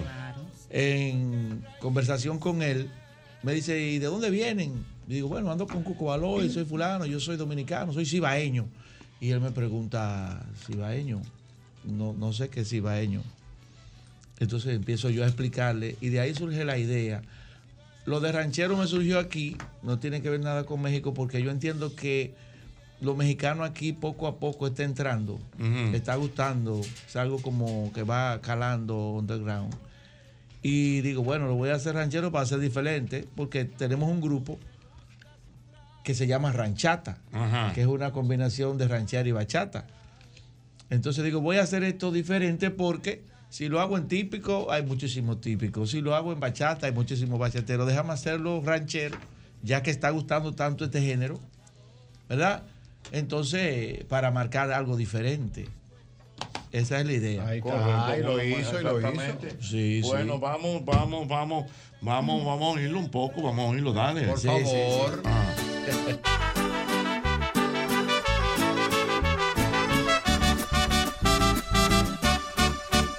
El cibaeño es un hombre cabal, no tiene miedo y es muy honrado. A las mujeres les suele gustar bailar con él un perico ripiao. El cibaeño le gusta su trago, jugar los gallos y andar así calao. También le gusta la fiesta llegar con los bolsillos que estén bien cargados. El cibaeño es echa pa'lante y no le gustan los cuentos. Se mete, señores, miren, se lo digo de corazón. Ajá. Se mete para el Cibao. Oye, ¿Te gustó, esto. Albert? ¿Te gustó? Oye, ¿por qué? Mi abuelo, de parte de padre, don Viva Mena, que en paz descanse, mm, se sí. levantaba todos los días con una ranchera. Yo no sé qué relación tan grande tiene la ranchera con el tema del Cibao. No te voy- bueno, yo no sé en el Cibao, pero yo sí puedo decirte que eh, en nuestro país hubo una época que había una gran influencia de la música mexicana. Eso es cierto. Eh, y sucede, Jochi. De hecho, incluso aquí, bueno, lo voy a decir, Radio Sima, por ejemplo, Sí. eh, creo que los fines de semana, los sábados, los domingos, temprano en la mañana, porque como que la idea es esa, yo no sé, eh, ponen música ranchera, rancherísima, algo Sí, así. aquí Javier Solís y el señor este, Vicente Fernández no, marcaron no, no. mucho. Aparte que, fíjate, la bachata tiene guitarras, la ranchera también, y guitarrón tiene la ¿Tú te ranchera. acuerdas del famoso corrido de, ¿cómo se llama? De fulanita Elvira, ¿cómo es? Antonio Aguilar Rosa Alvides. Rosa, eh. Que murió de cinco balazos, pero solo uno la mató. Un solo uno mató. Y fue porque no fue un tipo, un tipo, un tipo que no, no, no, no, no, ella no tiene, no, ella no Ah, tiene. Mira, ella tiene que ponerse en eso, mira, porque fue, es como que llamaba Rosita qué? Rosita Alvides. Ra- Rosita Elvira. Le dieron cinco tiros, pero nada más uno la mató. Exactamente. Fue un tipo que la sacó a bailar y ella le dijo que no, apechado. Sí, fue por eso que la Fue mató, por porque eso. no quiso bailar. La valió. Papá. Le tiró cinco tiros, pero nada más una la mató. Aquí había muchísima influencia de las películas mexicanas Sí, también. mexicana, todo eso. Todas esas películas y lo que se escuchaba Oh, pero- era ranchera. Señores, todavía tú le dices el compadre, el de Cenobi. Compadre, ¿cuál es la película? A mí me gustan las vaqueradas, me dice. él, él me metió una vaquerada de ahí. José Alfredo Jiménez. José Alfredo Sí. Jiménez. Agustín Lara. Sí, señor. Jorge Negrete. Sí, señor. Gran compositor. Vicente Fernández. Era la figura. Era Javier la figura. Solís. Javier Solís, fíjate Mm. que Javier Solís todavía está este, gravitando. Eh, eh, esa voz de Javier Solís, que ha sido uno de los mejores cantantes eh, latinos, le ha gustado a todo el mundo y la Correcto. ranchera se quedó con nosotros. Y es real, tú le, profesor, yo le pongo cine México cuando viene a mi casa y él dura tres horas así pegado viendo una vaquerada de los- del 70. Fíjate que aquí, es aquí los buena. mariachis. Oye. Sí. Ah, sí, sí, el cine mexicano, ¿verdad? Aquí- Yo lo juego. mira, Ochi, aquí hay muchísimos mariachis, toditos trabajan. Mariachi, ¿verdad? Muchísimos por todas Señores, partes. aquí no hay un cumpleaños que no haya un mariachi. No, y ahora hay uno nuevo, mariachi, Dios mío, ¿cómo que se llama? No, que mariachi Buda está conmigo. Está mariachi Buda. No, pero hay un mariachi que es de mambo, que es un Ajá. mariachi mambiao, que son los mariachis que son típicos al mismo tiempo. Ay, sí, yo lo he visto. Tienen, andan con una ropa así como de mariachi. ¿es Y verdad? son típicos. Hay el hermano Julio César en la guira, Ah, el grandote. que- Sí. Usted sabe, Así es. ¿Usted sabe por qué se le llaman rancheras? ¿Por qué se le llama? Ese género se empezó a desarrollar en la década del 10 y del 20. Se popularizó en los 60, 50, 70 con el cine mexicano, pero Mm. se le llama ranchera porque los campesinos mexicanos se reunían con los instrumentos a tocarle en los ranchos mexicanos. Oh. Entonces la Exacto. gente hablaba la música de los ranchos, la, música los ranchera. ranchos, exactamente. ¿Usted ha oído ranchera, doble J? Yo he escuchado, pero no recuerdo. Pero usted no es de ahí, usted no es Es de más ahí. de corrido. Mm, Me gustan los corridos, sí. Ya, ya lo corrido. Entonces nosotros venimos, Hochi, con Perdón, perdón. la ¿Sabe ranchata. cómo se llama? Perdón. El mariachi que yo digo. ¿Cómo? Mariachi ripiao. Mariachi Mariachi ripiao. Es una combinación típica. Yo creo que ese fue el que yo. El yo- chiquito que fue allá mismo, eh, temprano todavía. Sí. Sí, exactamente no. ¿Y qué fue? Es una especie de- del- del patón Randy si se hubiese Ah, descarriado. Está buena esa. Bueno, pues la Sí. gente donde te puede seguir, Pepe Alejandro, por favor. Sí, tenemos eh, teléfono eh, 829-360-9700 en las redes Pepe Alejandro, eh, en YouTube, Pepe Alejandro, el cibaeño, eh, me pueden conseguir y no hay, no hay problema, estamos a la orden y tenemos el grupo Ranchata, Activo. que es la combinación de ranchera y bachata. Correctamente. Sí. Bueno, pues muchas gracias, don Pepe Alejandro, por estar con nosotros. Gracias a ti y a todo tu equipo por Es el recibirme. mismo golpe. Ay, sí.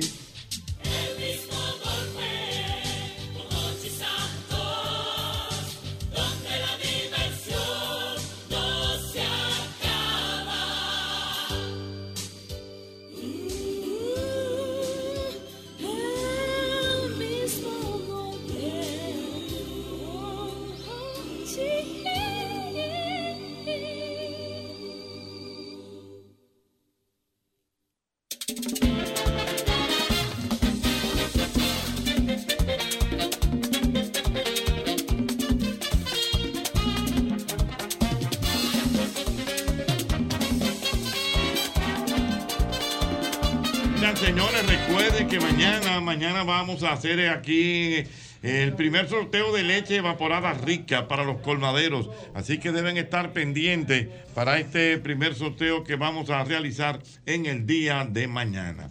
Eh, doble J, déjame decirte que la gente fascinada contigo, con Víctor Gómez Vergés, porque lo estoy Casanova. leyendo por aquí. No, Digo también. Víctor Gómez Déjelo, Casanova. déjelo, para mí es un honor que usted me llame padre, venga acá. ¿Tú crees que Eduardo se molesta y le dicen Hochi? No, Mira, Nunca jamás. y entonces también con Priscila. Y menos, y Y menos Eduardo, porque por ejemplo, Entonces, Eduardo, por ejemplo, mira, Hochi es humorista, Eduardo es humorista. Ah. Hochi trabaja en televisión, Eduardo, Eduardo trabaja en televisión. Hochi pica bien. Hochi tiene su dinero, Eduardo tiene su televisión. dinero. No, Ah. No hay dinámica ¿Tú sabes, lo que, tú sabes lo que me están pidiendo por aquí. ¿Qué le están pidiendo? Ah, pero, ¿y este artistismo? No, le están dando una espérate, foto. ya, ya, el pueblo, para- la. Ah, fanaticada. Ricky Flow. Espérate, Ricky Flow, eh, Ahora Ricky Flow no está aquí nada más. Creándole una cuenta de Instagram. Oye una cosa. figura. Priscila, me están escribiendo por aquí que quieren oír una dinámica, como que tú llamas al colmado y que doble J es el delivery y que tú le tienes que pedir eh, dos libras de arroz, un huevo y cuatro frías eh, y que me lo pongan en la cuenta. O sea, como que tú. Ah, no, a, a- a- a mi cuenta. Entonces tú, llama, imagínate tú que tú estás llamando al colmado y doble J es el delivery. Llámalo. Como que yo soy tu pareja. No, no, no, tú que tú estás llamando. Tú llamas al colmado y pides, yo soy el colmadero. No, no, pero, pero, pero Sí, eso es, es. espérese porque tenemos producción aquí. Ok, teléfono. Vamos arriba. Ok. Tú lo coges. Colmado doble J, buenas tardes. No, eh, saludos, comado el Víctor, buenas tardes, ¿qué desea? Buenas tardes, hola, ¿cómo estás? ¿Todo, Todo, bien? todo bien, ahora mejor que te escucho, cuéntame. Mira, muy a pecho tu por favor, yo necesito dos, dos libras de arroz, Ajá, cuatro cervezas. eh, cuatro cervezas, pues se va a tirar de a duro hoy. Tengo unos invitados. Tengo unos invitados aquí. Mándame eso, por favor, y dos huevos. Dos huevos. Sí. Entonces, harina, cerveza y huevos. No arroz. Arroz. No, porque lo apunté mal, porque me distraje con la voz. Oye, sabroso. Mira, muchacho, mándame eso, por favor, pero no te dilates. Pero quieres que te lo lleve yo personal o te mando a los muchachos. Pues cualquier, cualquiera va a comprobar. No, pero tú eres Ni que voy yo, te mando a los muchachos. ¿Tú qué para comprobar? Para comprobar qué es lo que es. Sí, no, porque tiene una voz, entonces hay que ver qué es lo que es. Mira, pero no te dilates, que estas amigas mías tienen sed. Ah, no, pues está bien. ¿Cuántas que tú quieres? ¿Cuatro? Cuatro. Dile a tus amigas que te mande una para que compartan ahí. Ajá. El loquillo y el colmado. Ok. Ah, pero se puso No, open. pero se puso open.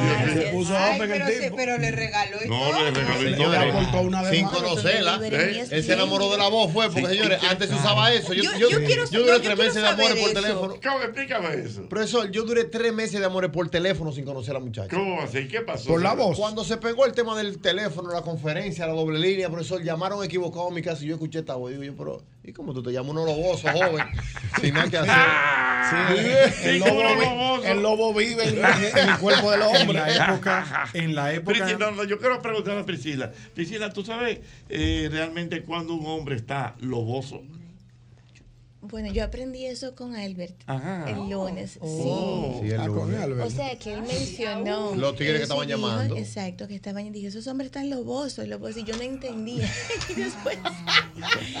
Mira uno ahí, nota. uno. ¿Por qué, ¿Por qué usted como que no está de acuerdo No, con la que, definición? que los tigres no perdonan. eh. Ajá. Sí, pero esa, no- esa no es la definición, ¿no? No, no. No, pero no la voy a decir tampoco. Ah, está bien. Se Claro. va a manejar. Pero mira, yo tengo una duda. A ti te han, nada más que por escucharte como, como el colmadero de aquí, te han tenido que regalar muchísimas cosas nada más que por la voz. Por la voz. ¿No te han dicho cuando eres- llamado ay, para encargar algo? no Mira, te regalo por la voz Ay, americano, no puede esa yo la que yo cargo los documentos. No, han sido así tan espléndidos si tú No, supieras así. vaya, hombre, eso. pero hombres, ¿qué os pasa, hombres? Mm. No, porque uno llama, tú sabes, a la farmacia Mm. eh, o a pedir algo a un restaurante o algo así. No dicen, ah, mira que te voy a mandar. Te Te coman un brocochen de más. Ah, no. Se le va a dar que tose. Víctor Le va a Gómez. dar- le va, le va, le va a mandar un, un. ¿Y para qué? Para que le dé que tose. le va a dar que va a toser. Dios santo, Dios mío. Los tigres, los tigres no perdonan. Tú sabes que el broco llega para la to. Ma- Maestro, maestro, en la época en la que usted se inició en la radio, los locutores como don Pedro María Santana. Wow, te fuiste Que está, que está ahí, te ¿Está acabas de está activo, está el aire todavía? Sí. Efemérides. No, déjeme, déjeme decirle. Un día como hoy. Eso, eso, eso que Albert dice no es mentira. A las emisoras, cuando no habían WhatsApp ni nada de Nada esto, de eso, no. llamaban por teléfono. Por favor, yo quiero hablar con el señor Jochi Santos. Sí. Pero él está en el aire. Espere que él sale ahorita. ¿A qué hora él sale? A las 10 y a las 10 menos 5 estaba ese teléfono sonando. Señorita, él no ha salido todavía, son las 10. No importa, yo espero. Y entonces cuando Jochi salía, el teléfono estaba descolgado. Señor Jochi, que lo llame. Ella yo le cogí. Ay, Jochi, esa voz que yo te Sí, escucho. así. Y se Porque se por se los Se revivían. locutores. enamorado de la voz. Pero, pero, Yo muchas ponía- yo daba- excepciones. yo Cuando daba la hora- el chichi de frente después. Muchas excepciones. Oye, De ahí yo ahí. daba la hora con Tío Ben en Clásica Radio. Mamacita. Y usted es el que da la hora. Sí, clásica radio. Señores, Sí, a su orden. son- Así a su Doble J, hay una historia que Víctor Gómez Casanova quiere hacerte porque le preguntaron aquí de manera interna. Una vez, tú sabes que el doctor Balaguer se transportaba en helicóptero Yo me acuerdo de en, el, en todo el país. Sí. Y una vez el helicóptero de Balaguer se cayó con él Sufrí un adentro. accidente. Con él adentro. El valecóptero. Pero espérate, él acaba. Doble J me acaba de decir como que Balaguer se cayó ahora mismo. Sí. Sí, porque, pero quedó, ¿y qué es lo que es? No, espérate. Oye, ¿qué fue lo que pasó? 10 de mayo del año 1974, seis días antes de las elecciones. El presidente Balaguer estaba inaugurando una escuela y venía desde Santiago hacia Santo Domingo. Cuando el helicóptero del presidente Balaguer se desplazaba, todavía se acostumbra así porque es parte del protocolo de seguridad militar, un un helicóptero. helicóptero escolta va adelante y un helicóptero escolta va detrás. El helicóptero de la figura del presidente va en el centro. Estaba lloviendo, le cogió la tarde, tipo 6, 6 y media, bajó el sol, hubo poca visibilidad. En esa época no había aviación con instrumentos. El piloto que iba manejando, que iba piloteando el helicóptero, perdió visibilidad en un aguacero en Villa Altagracia y entonces intentó hacer un aterrizaje de emergencia. Cuando estaba la hélice bajando, la hélice le dio al cojollo de una palma. Partió la palma y el helicóptero cayó a una altura, digamos, de unos 14, 20 pies, según el testimonio del propio general Milo Jiménez, a la sazón Ah, porque enganchado fue el helicóptero. No, el helicóptero Cayó. venía bajando porque él quería hacer el aterrizaje de Sí. emergencia en un claro que vio entre Villa Altagracia y la cumbre. Ah, Cayó de golpe. Sí, no, él iba bajando bien, iba haciendo el aterrizaje de emergencia.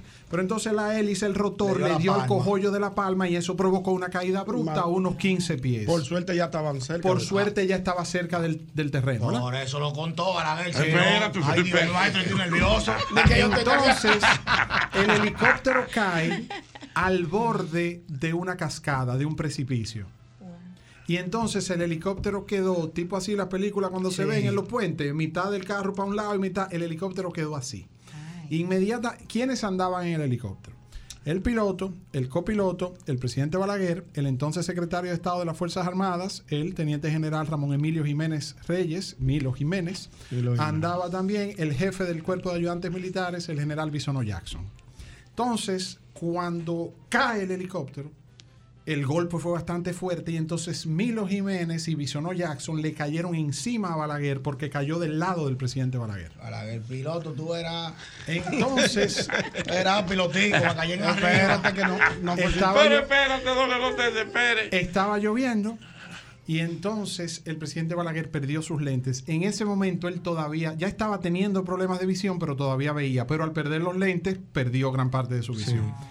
El general Milo Jiménez se echó a Balaguer al hombro, tipo Calitomé, contado por él, ¿eh? eso no fue que no estaba mintiendo. Entonces salió hasta la carretera con un foco que el general Bisono Jackson y el piloto iban viendo. Gracias a Dios el helicóptero no explotó porque pudo haber explotado. Por la gasolina, sí. Entonces, cuando salen a la carretera, lloviendo, el presidente Balaguer le dijo, qué barbaridad, Dios mío, esta lluvia me va a hacer coger un catarro. Fue la expresión. Oye, ¿qué el general- lo que estaba pensando? dijo En que el- le va dar una gripe, pero tú te salvaste de morirte dos veces. El general- Dos veces. El general, el general, el general, Lo vive, lo el general Jiménez Reyes, don, don Milo Jiménez, Ramón Emilio Jiménez, iba caminando con el hombre a- a- a- al hombro y va. Entonces paran un carro público. El chofer del carro público se para, se monta detrás del presidente Balaguer, el general. El chofer del carro público estaba muy oscuro, no sabe a quién acaba de montar. Y se van caminando. Y le dice el general Ramón Emilio Jiménez, ¿qué usted opina de las elecciones? ¿Qué usted cree que va a pasar? Le pregunta al chofer. Al chofer del carro. Señores, pero es una historia. Por eso que uno puede estar hablando con gente que no conoce. Señores, pero es una historia. Qué. Por eso que uno no puede estar hablando con gente. ¿Qué usted opina de las elecciones? No, yo no sé. A mí no me gusta la política. Y usted es del liceo de Águila. No, no, a mí no me gusta la pelota. tampoco. El chofer del carro público le ha dicho, el presidente Balaguer tiene que seguir gobernando. Yo voy a votar por Balaguer, yo soy balaguerita y yo entiendo que tiene que ganar de calle. Y entonces le tira un discurso, una filípica No, se- balaguerita. se lo robó a Balaguer. Y entonces, Balaguer oyendo ahí calladito, entonces Mm. le dice el general, ¿y por qué usted siente esa admiración así tan ferviente por el presidente Balaguer? Si usted ve este carro, en el 61, cuando él era presidente, después que mataron a Trujillo, él confiscó todos los bienes del Partido Dominicano y con los cuartos del Partido Dominicano repartió unos vehículos y unos triciclos y unos cuantos y a mí me tocó este carro. Y yo me gano la vida mía y de mi familia desde hace más de 10 años por este carro que me lo regaló Balaguer. Afro de calladito, oye, calladito, el hombre no ha dicho ni media palabra. Y entonces le dice, vamos, cuando entran a la capital, que ese chofer de ese carro público ve que el general Ramón Emilio Jiménez Reyes, Don Milo Jiménez, le dice que doble la Máximo Gómez con John, en la John F. Kennedy Ay, con Máximo madre. Gómez y le dice que coja la Máximo Gómez a la izquierda. Todo el ¿Dónde es mundo que sabía, digo, perdón, a la derecha, venía por la Máximo, venía por la Kennedy. Todo el mundo sabía dónde iba Balaguer. Sí. Cuando van en la John F. Kennedy, le dice que doble a la izquierda la Máximo Gómez. Entonces, Polanquito, el mayor Polanco, era el asistente del general Pérez y Pérez. Milo Jiménez venía con él en el helicóptero porque él es secretario de las Fuerzas Armadas. Pero Peri Pérez era jefe del ejército y Neinival era jefe de la policía.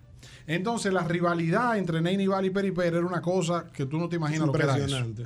Entonces, Polanquito respondía a Pérez y Pérez.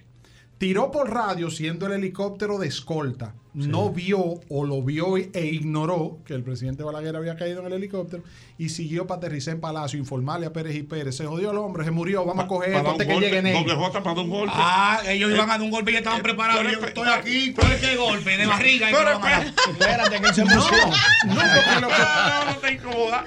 No. Él tomó la demanda. Oiga, oiga, ¿qué pasa? Lo que pasa, joven, Es una historia. joven doble J, es para explicarle el contexto. Sí, que no me sabía ese chico, era del helicóptero y la vaina y del carro concho. Lo que pasa, joven doble J, que las pugnas militares entre el grupo del general Ney y el grupo fuerte. del general Peri Pérez era, era difícil. Entonces, Polanquito, como era de Peri Pérez, le dio rápido para Palacio, aterrizó en Palacio, llamó a Peri Pérez y le dijo, jefe, el hombre se, se odió porque se cayó el helicóptero, explotó, tenemos que coger esto antes que Ney Nival venga y se nos adelante. Entonces Ney cogió para Palacio, pero Peri Pérez, guardia viejo, Sí. don Enrique Pérez y Pérez, le dijo, ¿qué fue lo que pasó? Que el helicóptero cayó. ¿Y dónde está Polanquito? En Palacio. ¿Y haciendo qué? Cogiendo la llave del despacho y tomando aquí medidas para que Ney no venga.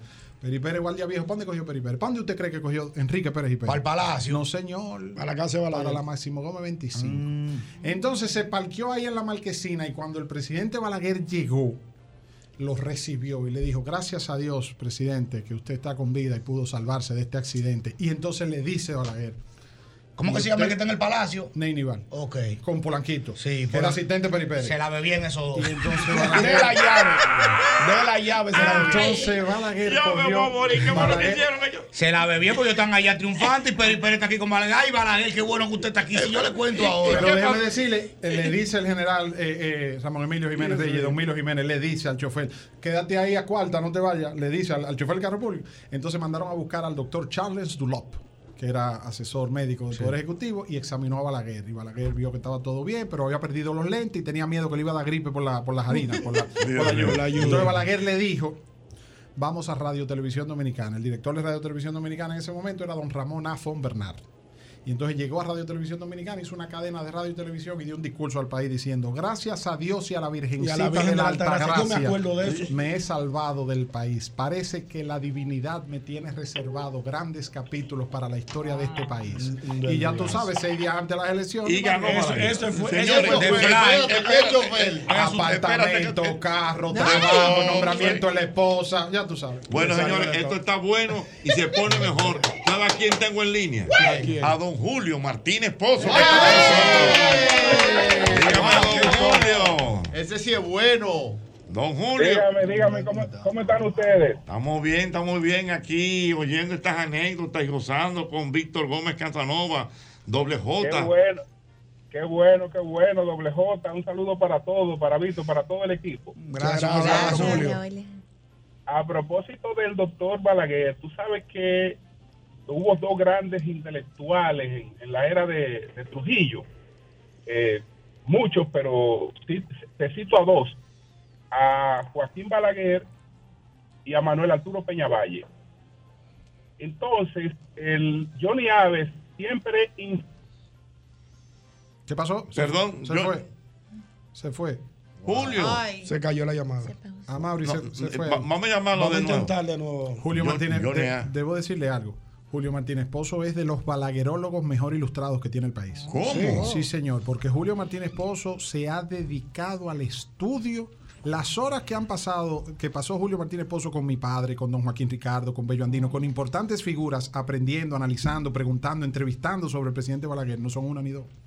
Julio es un balaguerólogo. buen- Un buen dato que Buen dato, Sí, buen sí, dato. Conocíamos ese dato de Julio, de Julio, Martínez. Julio es un porque también Julio viene de la izquierda y del profesor Juan Bosch y de Vanguardia del Pueblo. Entonces, para conocer mejor la mentalidad de su adversario, Julio se ha dedicado durante años a estudiar al presidente Balaguer.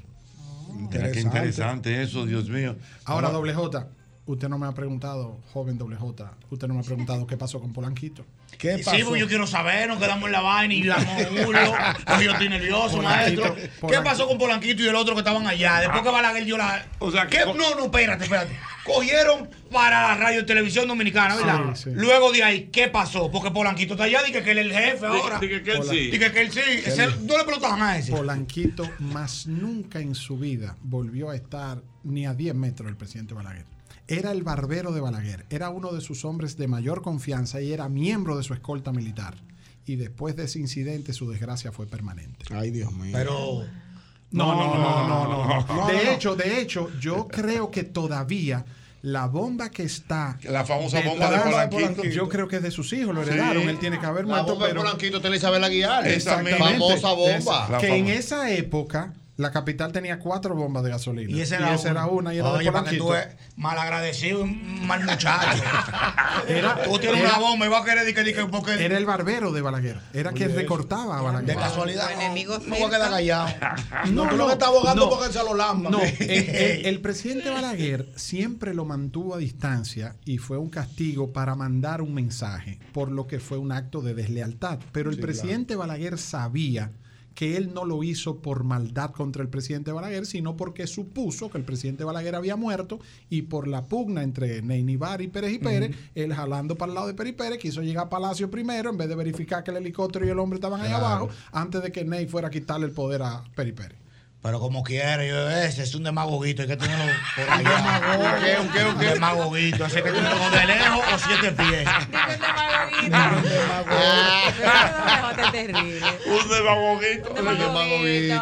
Yo, yo quiero que tú me cuentes la historia de, de, de, de uno que él lo juramentó de civil, que era un militar. Ay. Que yo había escuchado eso. Wessing y Wessing Elías. ¡Ay, el traidor! se- No, no, no, espérate. Eso fue lo que él dijo en el Espérate, documental. Son dos, espérate. Espérate, pero. Ay, yo me morir. Dije Wessing el traidor. Jochi, maestro, joven doble J, bien, Dale. bien. Wessing y Wessing Elías, nacido el 22 de julio de 1924 en. Vallaguana, provincia de Monteplata. perdón, tengo a Julio, tengo a Julio. Ahora sí tenemos a Julio. Adelante, don Deja Julio. Wessing, Wessing ahí, espérate. Bueno, a propósito del doctor Balaguer, eh, el asunto se trata de la maestría de no caer en ganchos. Mm.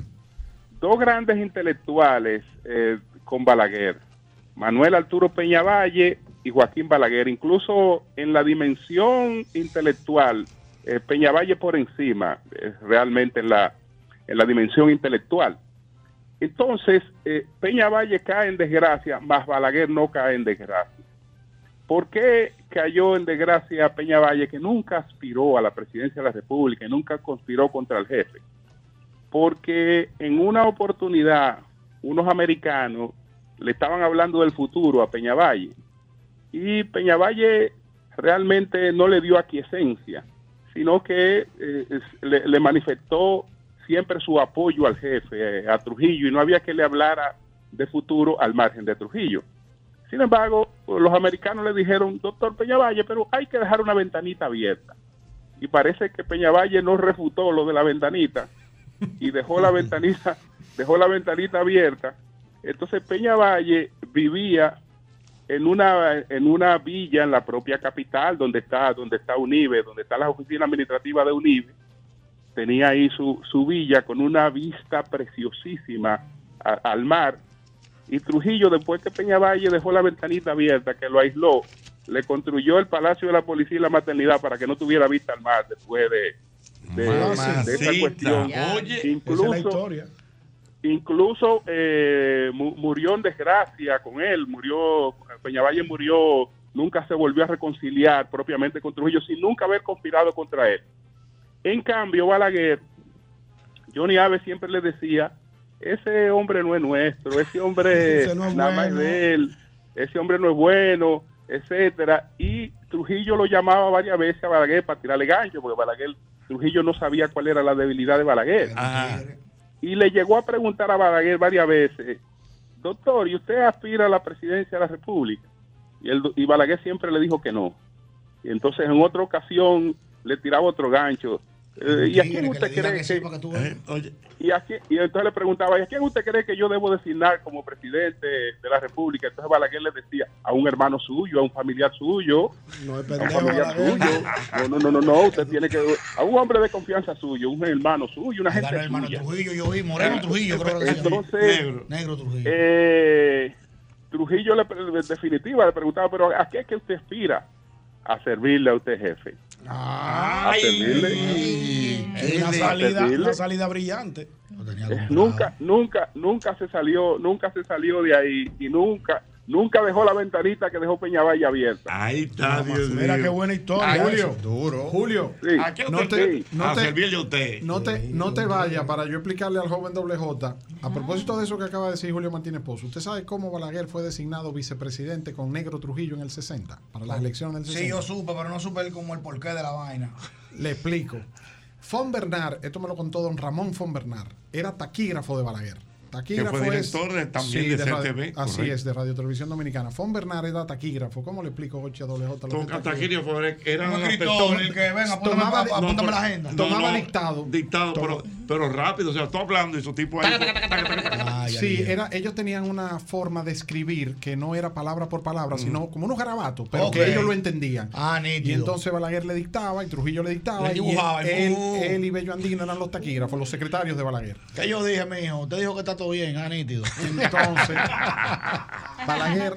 O sea, tú te imaginas a Balaguer diciendo todo frío. De que todo Balaguer frío. que todo frío. Balaguer era secretario de la presidencia y entonces Trujillo, a través de Johnny Aves, como lo mencionó Julio Martínez Pozo, le mandó a poner una bomba a Rómulo Betancourt, presidente de Venezuela, porque estaba conspirando. Sí, yo contra de vi, se salvó Rómulo, murió el chofer. Así es, así mismo. Bombazo Salió- le tiró. Sí, ahora, y, y- y Rómulo dijo, eso fue el de allá, hay que unirse, se unió yo creo que fue con Fidel Castro. entonces, ¿qué Y se, se le quemó las manos y dio una rueda de prensa con una almohada encima del escritorio. Bueno, entonces, ¿qué pasa? Que vienen las sanciones, vienen los problemas, entonces hay que llamar a elecciones y entonces nombran Balaguer, como se llevó del consejo que dijo Julio Martínez Pozo, y puso a Negro de candidato presidencial. Y entonces Balaguer, secretario de la presidencia, Trujillo lo llama y le dice, eh, anote ahí. Eh, Trujillo hablaba con cantadito y Sí. anote ahí. Y entonces agarra a Balaguer y entonces recibe las instrucciones. Creo que Don Paino era el presidente del Partido Dominicano, una carta eh, para candidato presidencial, Héctor Bienvenido Trujillo Molina, y como candidato vicepresidencial, Don Fello Bonelli. Don Fello Bonelli, don Rafael eh, eh, eh, Filiberto Bonelli, era un prestigioso Lógico. de Santiago, un hombre de, de la oligarquía y de reconocimiento social en Santiago. Y entonces Balaguer sale al, al despacho contiguo y le dice a Fon Bernard que redacte la carta. Vuelve y entra donde Trujillo al despacho. Y Fon Bernard escuchó cuando Balaguer le dijo a Trujillo, dice Fon Bernard, un historiador, que Balaguer le dijo, jefe, permítame felicitarlo. Qué tremenda elección usted acaba de hacer con don Rafael Feliberto Bonelli, don Fello Bonelli como candidato vicepresidencial. ¿Y por qué? Ese hombre Por la tiene- gran popularidad por y el la, prestigio. por la gran popularidad y el prestigio y su gran capital económico, un hombre rico, joven, fuerte, con buenas relaciones en el empresariado en Santiago. Ese es el líder, ese es el líder natural para heredar su liderazgo. Ay. Y entonces dice Fon Bernard que como a los cinco minutos Balaguer fue y le dijo, hay un cambio en la carta.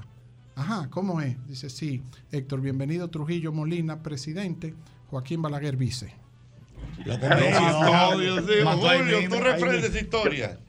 Claro que sí, claro que sí, sí, sí, sí. Esa, ese fue un hecho, esa fue una de las ocurrencias sabias del doctor, porque sabía que a. Trujillo no le interesaba una persona con ese prestigio y ese arraigo que tenía eh, en el Cibao. Ay, Dios mío, qué bueno. Julio, un abrazo, se le quiere. Bueno, pues gracias, gracias. Muy bien.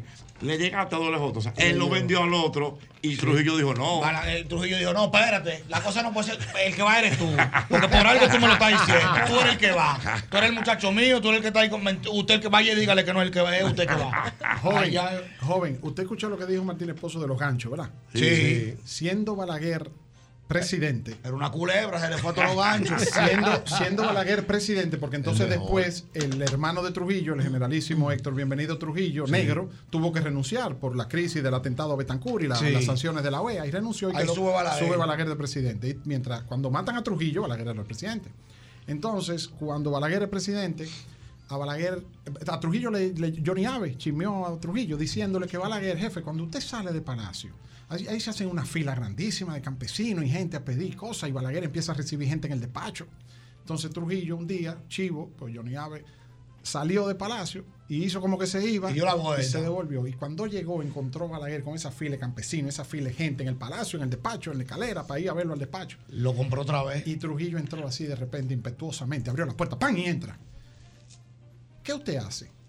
Jefe, como usted es un hombre tan ocupado. Yo sabía que no era que le iba a dar. ¿No viste que dije que lo compró? Como Yo usted- estoy haciendo la misión que usted no hace. Le estoy dando lo peor para que los campesinos sepan que es lo que con usted. Como usted- Como usted es un hombre tan ocupado, con tantas responsabilidades, yo recibo a todas estas personas en su nombre y le entrego todo lo que ellos soliciten en nombre del jefe y benefactor de la patria, generalísimo Rafael Tornillas, Tru- Rafael lo Leonidas. Trujillo Molina. Se lo llevó ahí mismo. Volvió para atrás Pondillo y a ver, tú eres un lo loco, no me hables mal de ese hombre.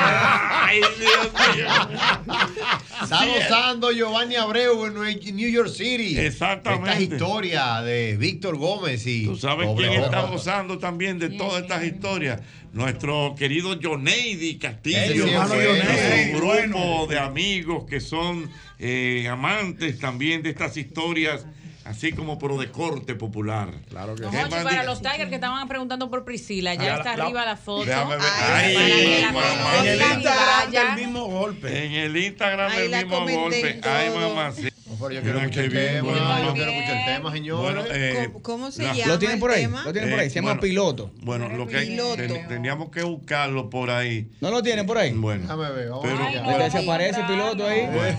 vamos entonces. Bueno, la gente que lo busque realmente, ¿verdad? Y que lo descargue y que lo. Sí, ya está, disponible en, sí, en todas las plataformas digitales, YouTube, Instagram, Twitter, Facebook, no sé lo que utilicen, TikTok, que es lo que está de moda también ahora. Claro. Piloto, busquen lo que está bien chévere, de Gabriel bien. Eh, Gabriel, no sé, vi unas declaraciones tuyas como diciendo que no todo el mundo está necesariamente en música urbana. Es que yo siento que eh, hay veces que hacemos comentarios sin tener la, la- la debida información en las manos y el mundo es demasiado grande y siento que todos, todos los estilos de música y géneros tienen su público a nivel mundial. Si te vas a Brasil, ahí se consume mucha samba, y mucha bossa nova y muchos otros estilos de, de musicales que aquí ni siquiera llegan. Si te vas a México, lo mismo, igual. O sea, que aquí llegue un estilo específico y que la gente eso sea lo que le llega, es una cosa. En Europa hay una cultura increíble a nivel de música electrónica, Sí. de festivales que pasan a diario. Y si te vas también a- y lo buscas a nivel de números eh, digitales, como, como, como ahora todo se compara a nivel de números, Sí, sí. te fijas que hay una cantidad también de artistas eh, que, que quizá no llegan aquí a República Dominicana que tienen una gran eh, trascendencia a nivel mundial. Que al final, si tú lo, si tú lo mides de, de acuerdo a, a- a cómo se le vea o cómo se le mire. Qué bien, eso es importante. Mira, pero Bueno, está muy chulo el video, estoy Ah. viéndolo. Realmente está ahí como piloto en YouTube. Y Sí. ya estamos hablando que va rumbo a los 700 mil views. Sí, en una semana y Eh, eh, en, en el canal de YouTube ahí de, de Gabriel, usted lo puede encontrar ahí, Gabriel Pagán Piloto, el video oficial. Y sí, eh, ese trayecto me recuerda mis visitas a esa bahía de las Bueno, águilas. qué bien. Qué Interesante, chévere. Interesante. Bueno, pues ya lo saben, ahí está Piloto con Gabriel. Lo pueden buscar, descargarlo para que disfruten de buena música. Gracias, don Gabriel, por estar Gracias con nosotros. ¿verdad? Gracias por el espacio, señores. Muy bien, Eso. mira, nos está mandando muchos saludos que se ha gozado de arriba abajo Bueno. el programa del día de hoy. Dios mío. Nuestra querida Yanel del Ay, esa sí Catalonia. es Yanel. Yanel, te voy a llamar mañana, Yanel. Qué Para hacer algo interesante. ¿Tú sabes quién está en sintonía disfrutando también? Nuestro amigo. Abis Manuel Morales. Ay, Abis Manuel, Sí, sí, sí, sabe. sí. Tremendo, un abrazo, Abis Manuel. A la hora de hablar de celulares, hablar con Abis Manuel. Está flaco, está flaco. ¿Verdad? Sí, sí, sí. ey, Sí. ¿Es verdad? Y está parido y está recién casado. Ah, no, ejercicio, ejercicio. Tíralo, tíralo para adelante. No, bueno, Ah, pues ya sé. Señores, estos datos, Dios mío. No, no, la misma. Ay, mi madre. Es el mi. Es el mismo golpe. Feliz tapón, fe, feliz tapón, y siga con, y siga con el mismo golpe.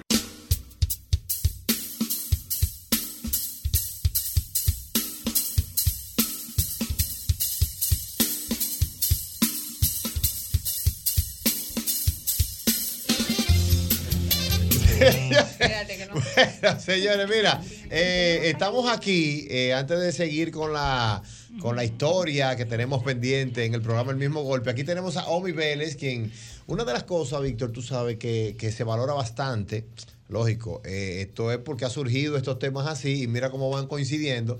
El mirador, el mirador eh, sur, el mirador sur es uno de los parques más eh, valorados por nosotros los que vivimos aquí en el distrito para ejercitarnos, para llevar los niños y todo eso. Y justamente eso fue también una iniciativa del doctor Joaquín Balaguer. Ese parque mirador, eso lo hizo Balaguer. Completo. La campaña del 86, cuando él regresa a la presidencia de la República, fue basada en ese eslogan. Eso lo hizo Balaguer, que no era más que recordarle a través de un joven, cuando los jóvenes votaban, se identificaban con Balaguer. En el 86, hubo una camada de jóvenes dirigentes, Minu Torres, Aristide Fernández Suco, Ito Bisonó, Milton José Ginebra, eh, Héctor Rodríguez Pimentel, Ani Felipe, todos esos jóvenes. Fernando Suco, primo mío. Sí, esos jóvenes se identificaban con el presidente Balaguer siendo jovencitos en el 86, creo que era la primera elección en la que ellos votaban, y conocieron del presidente Balaguer porque había un personaje, un campesino, que se llamaba Chencho, de San Ay, Cristóbal. claro. Él venía en su caballo y llegaba a la ciudad y veía toda esta metrópolis, y entonces empezó a recordar el hospital, eso lo hizo Balaguer, la carretera, eso, Eso. lo hizo Balaguer, eh, la escuela, eso lo hizo Balaguer, los apartamentos, eso lo hizo Balaguer, y entonces hacía así con el dedo, eso lo hizo Balaguer, y ese fue el eslogan de la campaña del 86. Entonces, el Parque Mirador Sur, eso, Eso, lo, lo hizo Balaguer. Balaguer. 1975. Porque- claro, porque Balaguer estuvo en el exilio en Nueva York, y entonces él caminaba en el Central Park. Y él veía cómo el Central Park era el pulmón de la ciudad de Nueva York, todos estos rascacielos y todos estos edificios con ese parque en el centro. Entonces así es el mirador. El mirador es el Central Park de Santo Domingo y después lo hizo también en Santo Domingo Norte. Sí, porque aunque, aunque por ejemplo se utiliza para hacer ejercicios desde la Italia aproximadamente hasta, hasta la Luperón, para el tema de ciclismo, que cuando uno lo hace ida y vuelta son 10 kilómetros, o el que corre o el que Cinco y camina. cinco, o patina. Exacto, o patina, pero realmente comienza en la Winston Churchill. Claro que sí. Y termina en la Luperón. Usted conoció, joven Albert, el avión ahí en la rotonda donde hoy está el busto y la estatua de Gregorio Luperón. ahí antes había un restaurante que era un avión. Pero claro. Porque Dominic- ¿Usted sabe por qué? Porque Dominicana, el edificio donde hoy está el Banco de Reservas, ahí en la Jiménez Moya, porque ya después de la Churchill, después de la Sí, 27, es Jiménez se Moya. llama Jiménez Moya. Entonces, el edificio donde está el Banco de Reserva, todas esas oficinas que eran de CORDE, CORDE era Corporación de Empresas Estatales, Corporación Dominicana de Empresas Estatales, que era el mejor puesto, el más ambiciado en los gobiernos. Entonces, ahí estaba Dominicana de Aviación. Entonces, el avión estaba ahí en la entrada del- de la avenida Mirador Sur. Y a todo esto. Y Balaguer caminaba diariamente. Camin- eso ahí. te iba a decir, con su traje puesto completo. Y su sombrero, Y su sombrerito. corbata, claro o sea, sí. saco corbata, sombrero y, caminaba. Y despachaba, desde ahí daba declaraciones a la prensa, recibía gente, ¿Ahí tomaba en el mirador? Sí, sí, porque Yo lo vi caminando, señora Balaguer, en el Funda- mirador. Había un personaje que está vivo todavía y Dios le dé vida y salud, se llamaba Funda, y él caminaba en la acera y Funda se ponía en la otra acera del otro lado y decía, presidente, Julio Sauri tiene este país lleno de apagones, cancélelo, que aquí no hay luz. Y calentaba a los funcionarios. Ay. Y Balaguer llegaba a Palacio y preguntaba, Julio Sauri, la CDE, y así se llevaba de lo que le decía Funda. Pero una de las cosas que, lógicamente, y se le ha sacado más provecho es con el tema del ciclismo. Y aquí tengo a mi amigo Omi Vélez, que siempre está ahí activo en el mirador. Ese no es el hombre de Smart Training. Sí, míralo ahí. Pero, pero deja que diga su nombre aquí. Pero yo quiero, yo sí, sí, sí, sí. Que él sí. viene emocionado. Yo vine emocionado desde la radio cuando, antes de sentarme. Yo quiero que antes de empezar la invitada diga mi nombre. Priscila. Hola, Omi. Hola. ¡Qué rico suena Vamos a empezar a cobrar, ¿eh? Hombre, ¿cómo sigue realmente el mundo del ciclismo en el país? Hace, hace unos años, como que yo he visto un crecimiento impresionante. Yo voy al mirador y eso veo pelotón muchísimo, grandísimo y las rutas se han incrementado y hay como una cultura de conciencia un poquito mayor en el país como tal a nivel de ciclismo. ¿Cómo tú lo notas? No, no, exponencial. Exponencial. Estamos hablando que el ciclismo de hace 10 años al día de hoy es un 2000%. Y, y te lo digo sin temor a equivocarme. O sea, el mirador está que ya no cabemos, tanto en la tarde como en la mañana. Sí, porque estamos hablando de que de 5 de la mañana a 7 de la mañana es un lleno total en el mirador. De, de lado de, y completo, porque también están los corredores y caminadores, que también de manera exponencial. patinadores. Claro. Y los patinadores, que han crecido bastante. Hasta los patinadores son los que más rezagados se han quedado. Pero viene, viene zumbando fuerte, fuerte, fuerte.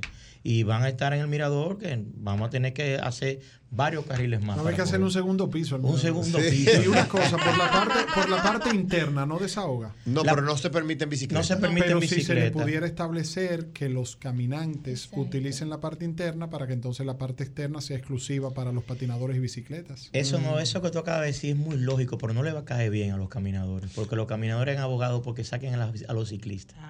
Sí, lo que pasa es que por dentro, recuerda que también hay muchas personas mayores en por- bueno, en esa área en general. También es cierto. Y entran y caminan por dentro, caminan por la Porque sombrita. Pero y tú- pero antes, ¿sabe qué? Y antes, o mi perdón, se, yo llegué a montar muchísimo, muchísimas veces por dentro. Yo antes, para no aburrirme, daba dos vueltas por fuera y la última venía por dentro. Venía disfrutando como los muchachitos, en la curvita, el asunto, la sombra.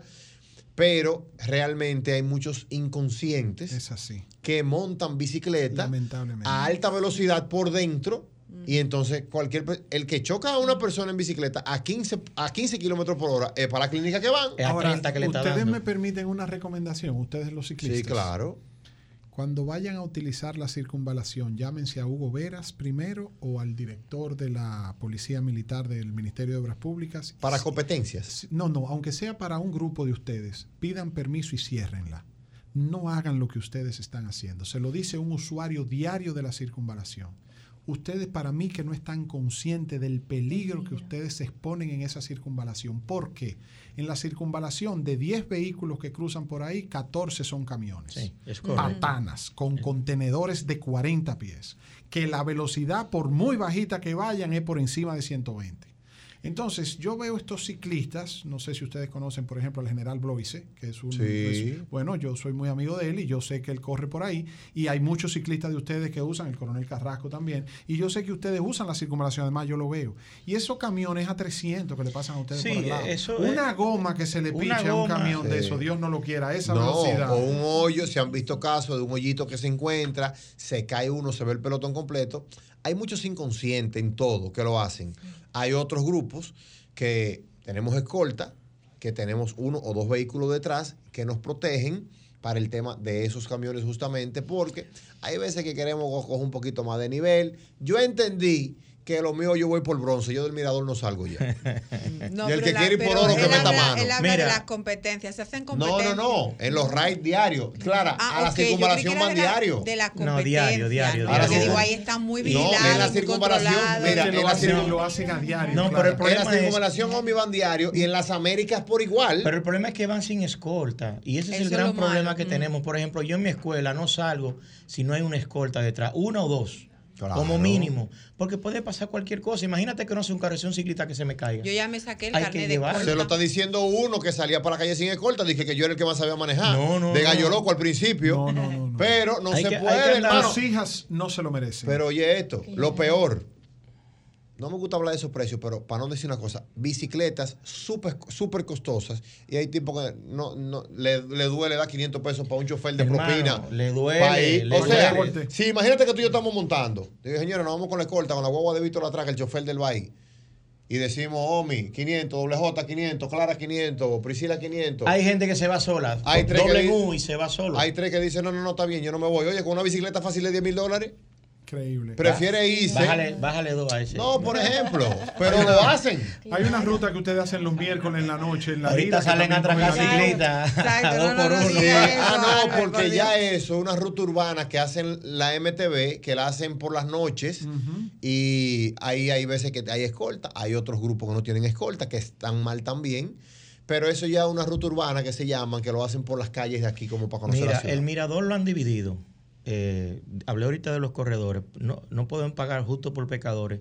Eh, fue un grupito que quería hacer eso, pero los corredores y los ciclistas nos llevamos súper bien. No, y los patinadores Y los también. patinadores Nos también. Mira, cuidamos, nos cuidamos Oye, todos. hay una ruta nueva de MTV dentro del mirador. Ah, sí, es verdad. Ok, de MTV muy, muy chula, muy linda. Que debemos decir, Omi, que es un parque de los recuperados por la alcaldía. Hay que dar el crédito. Claro que sí, hay que dar el crédito. Porque han, han- hemos, han recuperado varios parques y el Mirador, señores, eso da gusto ir al, al Parque Mirador Claro, Sur. mira, el carril sur completamente entero para los ciclistas. El carril norte, entonces, para los caminadores de un lado y los patinadores de un lado.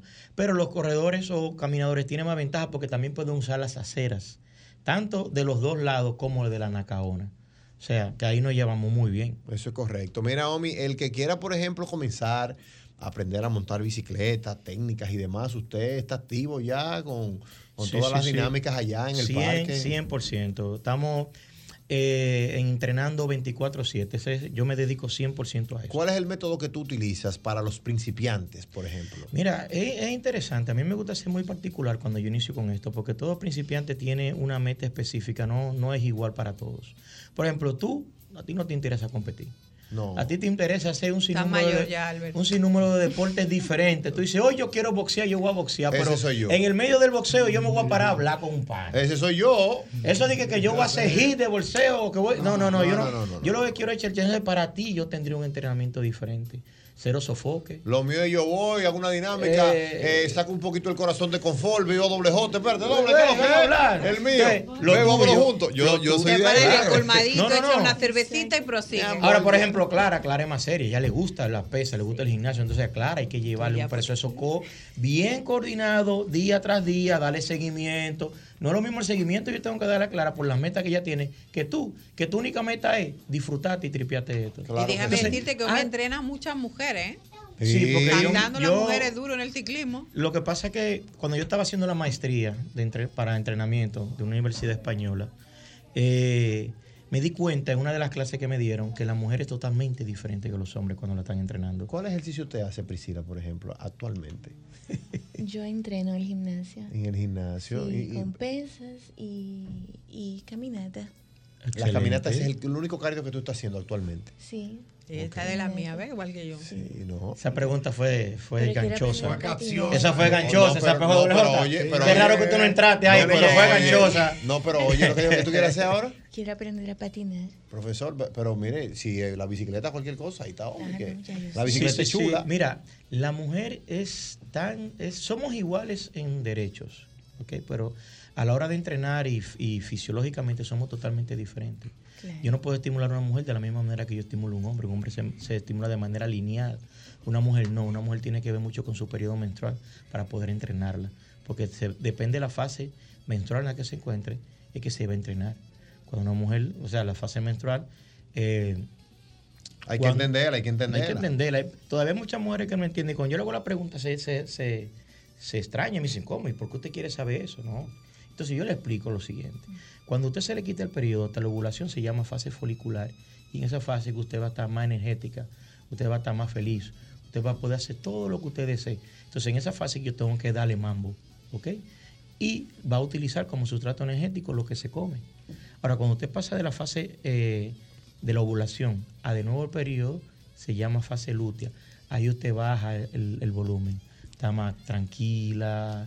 Entonces usa como sustrato energético la grasa. Entonces yo tengo que entrenarte para que puedas quemar esa grasa y tengo que mandarte, a alimentarte con un poquito más de grasa. Pero cuando hablo de grasa, hablo de grasa saturada. Porque la mujer, dependiendo del periodo, repito, que esté, es que se entrena. Si yo lo hago en la fase folicular, lo que tengo que hacer en la fase lútea, la mujer se va a explotar y no va a lograr. Y, la, y la- Ay, perdón. Por favor. Y las menopáusicas como yo, ¿en qué fase entramos? No, ya la en la fase- eso- en la fase ya milagrosa está usted ya. Ya se trabaja, ya, no, ya se trabaja de manera diferente. Ya se trabaja de manera diferente. Porque como ya no tienen el periodo, dejan de producir ciertas hormonas. como Mordemos ya y el- todo. Ya el calcio dejan de producirlo. Entonces, ya la Hay ciencia ha hay que demostrado. suplirla, hay que suplirla. Ya la ciencia demostró que las mujeres menopáusicas, cuando hacen ejercicio de fuerza, crean calcio en el, en el músculo y el hueso que, que están ejercitando. Por ejemplo, si hacen pesa de brazos, en los brazos van a crear calcio. Si en las piernas, en las piernas. Entonces, yo me enfoco mucho en las mujeres que tengo varias que pasan de esa edad, que son de ese tipo, ¿ok? Yo me enfoco mucho en que vayan al gimnasio. Entonces, le pongo gimnasio Una mezcla, una mezcla entre bicicleta y pesas. Exactamente. Bueno, Omi, mira, eh, el tema de. Bueno, sí, la pregunta que tenía Víctor. No, perdón. Y eso se- esa explicación que usted acaba de dar, que yo le confieso la desconocía, ¿se toma en cuenta también para fines de regulaciones en competencias olímpicas de las mujeres? Eh, no. ¿Por qué? Ahí Porque entonces, no le, ahí entonces, lo no- que entonces no- corren si no se toma en cuenta, entonces corren desventaja un atleta cuando Eh, tiene que competir en medio de su periodo es- menstrual versus otra que no lo. Exactamente. Por ejemplo, hubo unas Olimpiadas con una atleta, eh, no me acuerdo cuál, pero hubo una que ella quedó tercero, que ella dijo que ella corrió ese día con su periodo menstrual, que si ella hubiese, si ella hubiese corrido sin tenerlo en su fase folicular, gana. Y era seguro. Porque estaba en el peor. Porque me imagino que eso se aplica no solamente para el ciclismo, sino, por ejemplo, cuando Marilady Paulino está compitiendo, si está en medio de su periodo, como usted Exacto, señala. pero es complicado, Víctor, porque habría que sincronizar los periodos de todas las mujeres. Eso, ese- eso es posible porque los periodos se pueden sincronizar cuando hay muchas mujeres en un mismo sitio y hay una hembra alfa. Por lo general todas van sincronizando hasta que todas llegan a tener el periodo de la hembra alfa. Omi, mira, el que quiera comunicarse contigo, por ejemplo, y quiera comenzar a entrenar, o de repente está montando, pero está montando solo a lo loco y quiera comenzar a entrenar. No, me puede, me puede contactar al 829-762-7016 o mis redes sociales. Ovo, rayita debajo, Smart, rayita debajo, Training. Ahí me pueden encontrar. Bueno, excelente. Muchísimas gracias. Mira, estamos entre bicicleta, estamos entre eh, los parques, estamos entre Balaguer. Tenemos la historia pendiente de Wessing y Wessing que me, me la están pidiendo por aquí, lo que tú le ibas a decir a doble J. Me informan que el restaurante que mencionamos hace unos minutos era de José Lacay. ¿Cierto eso? ¿Cuál restaurante mencionamos? El del avión. Ah, el del avión. Sí. No me diga, ¿era del maestro José Lacay? Sí, me dan el Había- dato. había- era del maestro José Lacay. Sí, sí, sí, era un avión y entonces dentro quitaron los asientos y tú entrabas y tenías tus mesitas y era un avi- Y también, Albert, otra cosa para los más jóvenes, en la rotonda, bueno, lo que pasa es que antes, donde hoy está la avenida 27 de febrero, esquina Avenida Winston Churchill, era una rotonda. La ciudad estaba con rotonda. Las grandes esquinas. En la Luperón había rotondas. una. Había una, por ejemplo, mira, la Kennedy con John F, la John F. Kennedy con Máximo Gómez, rotonda. Algo bien europeo. La, mexicano. El presidente Balaguer lo tomó como referencia de, De la México. arquitectura mexicana cuando él fue embajador de la República Dominicana en México. Pero- Trajo las pero en. Europa hay muchas Sí, rotondas claro también. que sí, claro que sí. Sí. Bueno, México lo hereda de la cultura europea. Ahí. Pero entonces, eh, por ejemplo, Kennedy con Máximo Gómez, rotonda. Lincoln con 27, rotonda. 27 con Churchill, rotonda. Rotonda. Luperón, bueno, ahí queda la de la Plaza de la Bandera. Doble J ahora mismo, rotonda. Entonces, 27. en la rotonda de la Churchill con 27, ahí donde está el banco VHD, eso siempre estaba ahí. El banco VHD tiene más de 40 años ahí. Eso era una rotonda. Entonces, ustedes ven dónde está Plaza Lama. Sí. Plaza Lama era un solar baldío, igual que el solar baldío que está frente a Plaza Lama, que es de Don Pepín Corripio, que ahí está la casa de la familia Corripio. Así como está ese solar frente a Plaza Central, frente a Plaza Lama, eh, el- donde está hoy Plaza Lama era un solar así también. Entonces ahí había un corazón, era una valla de metal con la forma del corazón. señor, y se le ponían unas letras con un mensaje. Y entonces, por ejemplo, si una persona quería agradar o enviarle un mensaje de cortejo a Clara, a ese nivel, entonces usted llamaba, tenía un número y usted Oh. llamaba y le decía, Clara, te amo, Clara, te Doctor, quiero. usted puso Clara, mensaje ahí, eres-". usted- usted dijo un Y sí con una entonces- sonrisita. Y, entonces cuando, cuando las personas pasaban por la rotonda y veían el corazón, veían el mensaje, Clara, te amo, Clara, te quiero, Clara, eres la mujer de mi vida, Oh, qué Clara. Y entonces se leía y Oh. firmado. Y entonces Ah, eso tenía un costo por letra. Oh, por- letra. Por letra. Mamacita. Sí, Vámonos sí, con sí. Wessing y Wessing. El joven doble J, ¿qué era lo que usted quería saber del general? Eh, lo- po- ¿Por qué fue que lo juramentaron con ropa de civil? Yo pensé que Balaguer lo había metido preso y lo había destituido. Fue así. Lo que pasa es que eso ocurrió en el año 1973. El general Oh. Elías Wessing y Wessing, que debo decirle, joven doble J, que el general Wessing y Wessing ha sido el único dominicano que ha sido portada de la revista Time en Estados Unidos. Wow. El único dominicano. Pero por ese mismo lío, ¿verdad? Porque no, por la revolución de abril del 65, porque quien ocasiona el derrocamiento del profesor Juan Bosch es el general Wessing y Wessing, porque él a la sazón era coronel, jefe del CEFA, Cuerpo Especializado de Enseñanza de las Fuerzas Armadas, en San Isidro. Y el presidente Juan Bosch quiso destituirlo. Y el entonces secretario de las Fuerzas Armadas, que era el teniente general Víctor Elvis Viña Román, le dijo que el Estado Mayor se resistía a su destitución. Y entonces él dijo, pues si yo soy presidente y no puedo destituir a un coronel, entonces yo renuncio. Y ahí vino el tema. Pero lo que pasó con Balaguer fue que años después, eso fue en el 63, cuando el golpe de Estado. Después en el 65, él tenía los tanques, la guerra. Pero en el 73, siendo Balaguer presidente, el presidente Balaguer convocó a una rueda de prensa en Radio Televisión Dominicana en vivo, en cadena nacional, Eso sí lo y presentó al general Wessing y Wessing y lo acusó de ser un conspirador impenitente, fueron sus palabras Ay. textuales. Wow. Y le dijo, usted no es más que un conspirador impenitente. Ahí están los micrófonos, hable, defiéndase. Y el general Wessing y Wessing, y, eh, en ese momento coronel, hizo silencio, hizo mutis, no dijo nada. Entonces salió deportado del país. Para las elecciones del 74, don Antonio Guzmán, a la sazón presidente, eh, candidato presidencial por el Acuerdo de Santiago, lo designó como candidato vicepresidencial del PRD, el partido de Kel Bosch. A que había- Wessing. Sí. Entonces, en el 78 gana Antonio Guzmán, abre las fronteras, vienen los exiliados políticos y Wessing y Wessing vuelve al país. Entonces funda un partido que se llama Partido Quisqueyano Demócrata. Su hijo, el. Elías Wessing Chávez, es actual diputado por ese partido, el PQD. Se llama hoy se llama PQDC, porque antes era Partido Quisqueyano Demócrata, hoy es Partido Quisqueyano Demócrata Cristiano. Sí. El de La Palma, el amarillo. Sí, el con amarillo palma. con verde, sí. Exactamente. Entonces, ¿qué pasa? Para las elecciones del 86. Yo tenía un año todo esto. Para las elecciones. Para las elecciones. eso. Para las elecciones de 1986 compiten el presidente Joaquín Balaguer por el Partido Reformista y Jacobo Magluta por el PRD. Fueron unas elecciones muy reñidas. Pregúnteme de qué partido y a quién pertenecieron los votos que le permitieron a Balaguer Ganar. ganar la presidencia. Porque Jacobo Magluta con el PRD sacó más votos que Balaguer con el Partido Reformista. Pero la alianza del Partido Quisqueyano Demócrata de Wessing y Wessing, entonces general retirado, Le dieron los le dieron el triunfo a Balaguer en el 86. Entonces Wow. Balaguer lo nombra secretario de Estado de Interior y Policía. Ah, Eso como fue para civil. ayudarlo ahí, fue eso. Como Octavio me diste los votos, pero yo no quiero saber de ti, ven, ponte ahí. Así fue la vaina. Y a su hijo, en ese momento era un jovencito, Elías Wessing Chávez, hoy Sí. diputado, lo nombró secretario de Estado de Deportes, Educación Física y Recreación, CEDEFIR, ministro de Deportes. Oye. Oye. Y entonces, cuando para las elecciones de 1990 Juan Bosch se presentaba como la principal amenaza política para la reelección de Balaguer en el 90, el presidente Balaguer de manera sorpresiva emite un decreto que el secretario de la Fuerza Armada era el general Antonio Inver Barreras, el que hablábamos Sí. ahorita, que lo escondieron en la bañera, que fue de los so- sobrevivientes de la muerte de Trujillo, Sí. que era el secretario de la Fuerza Armada.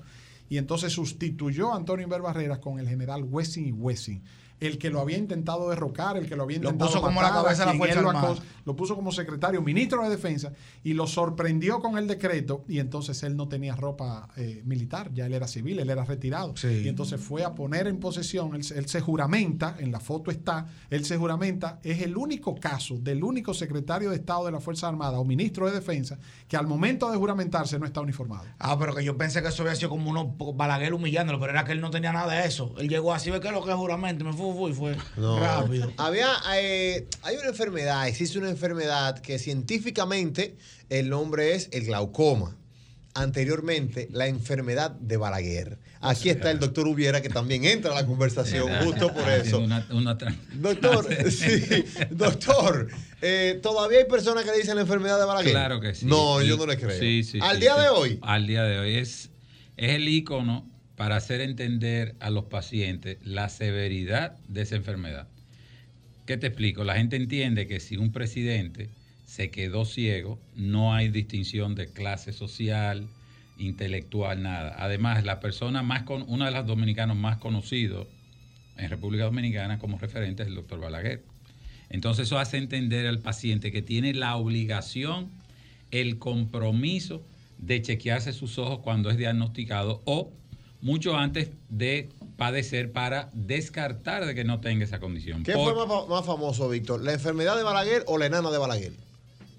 La enana, Ey. porque genera más morbo. La enfermedad le compete a personas que se veían con su visión afectada, como era el caso de la glaucoma. También es importante que el doctor podamos preguntarle sobre el Instituto Barraquer, porque también se dio a conocer ese gran oftalmólogo de Barcelona, España, Ignacio Joaquín. Clara, porque atendió al presidente Balaguer. Sí.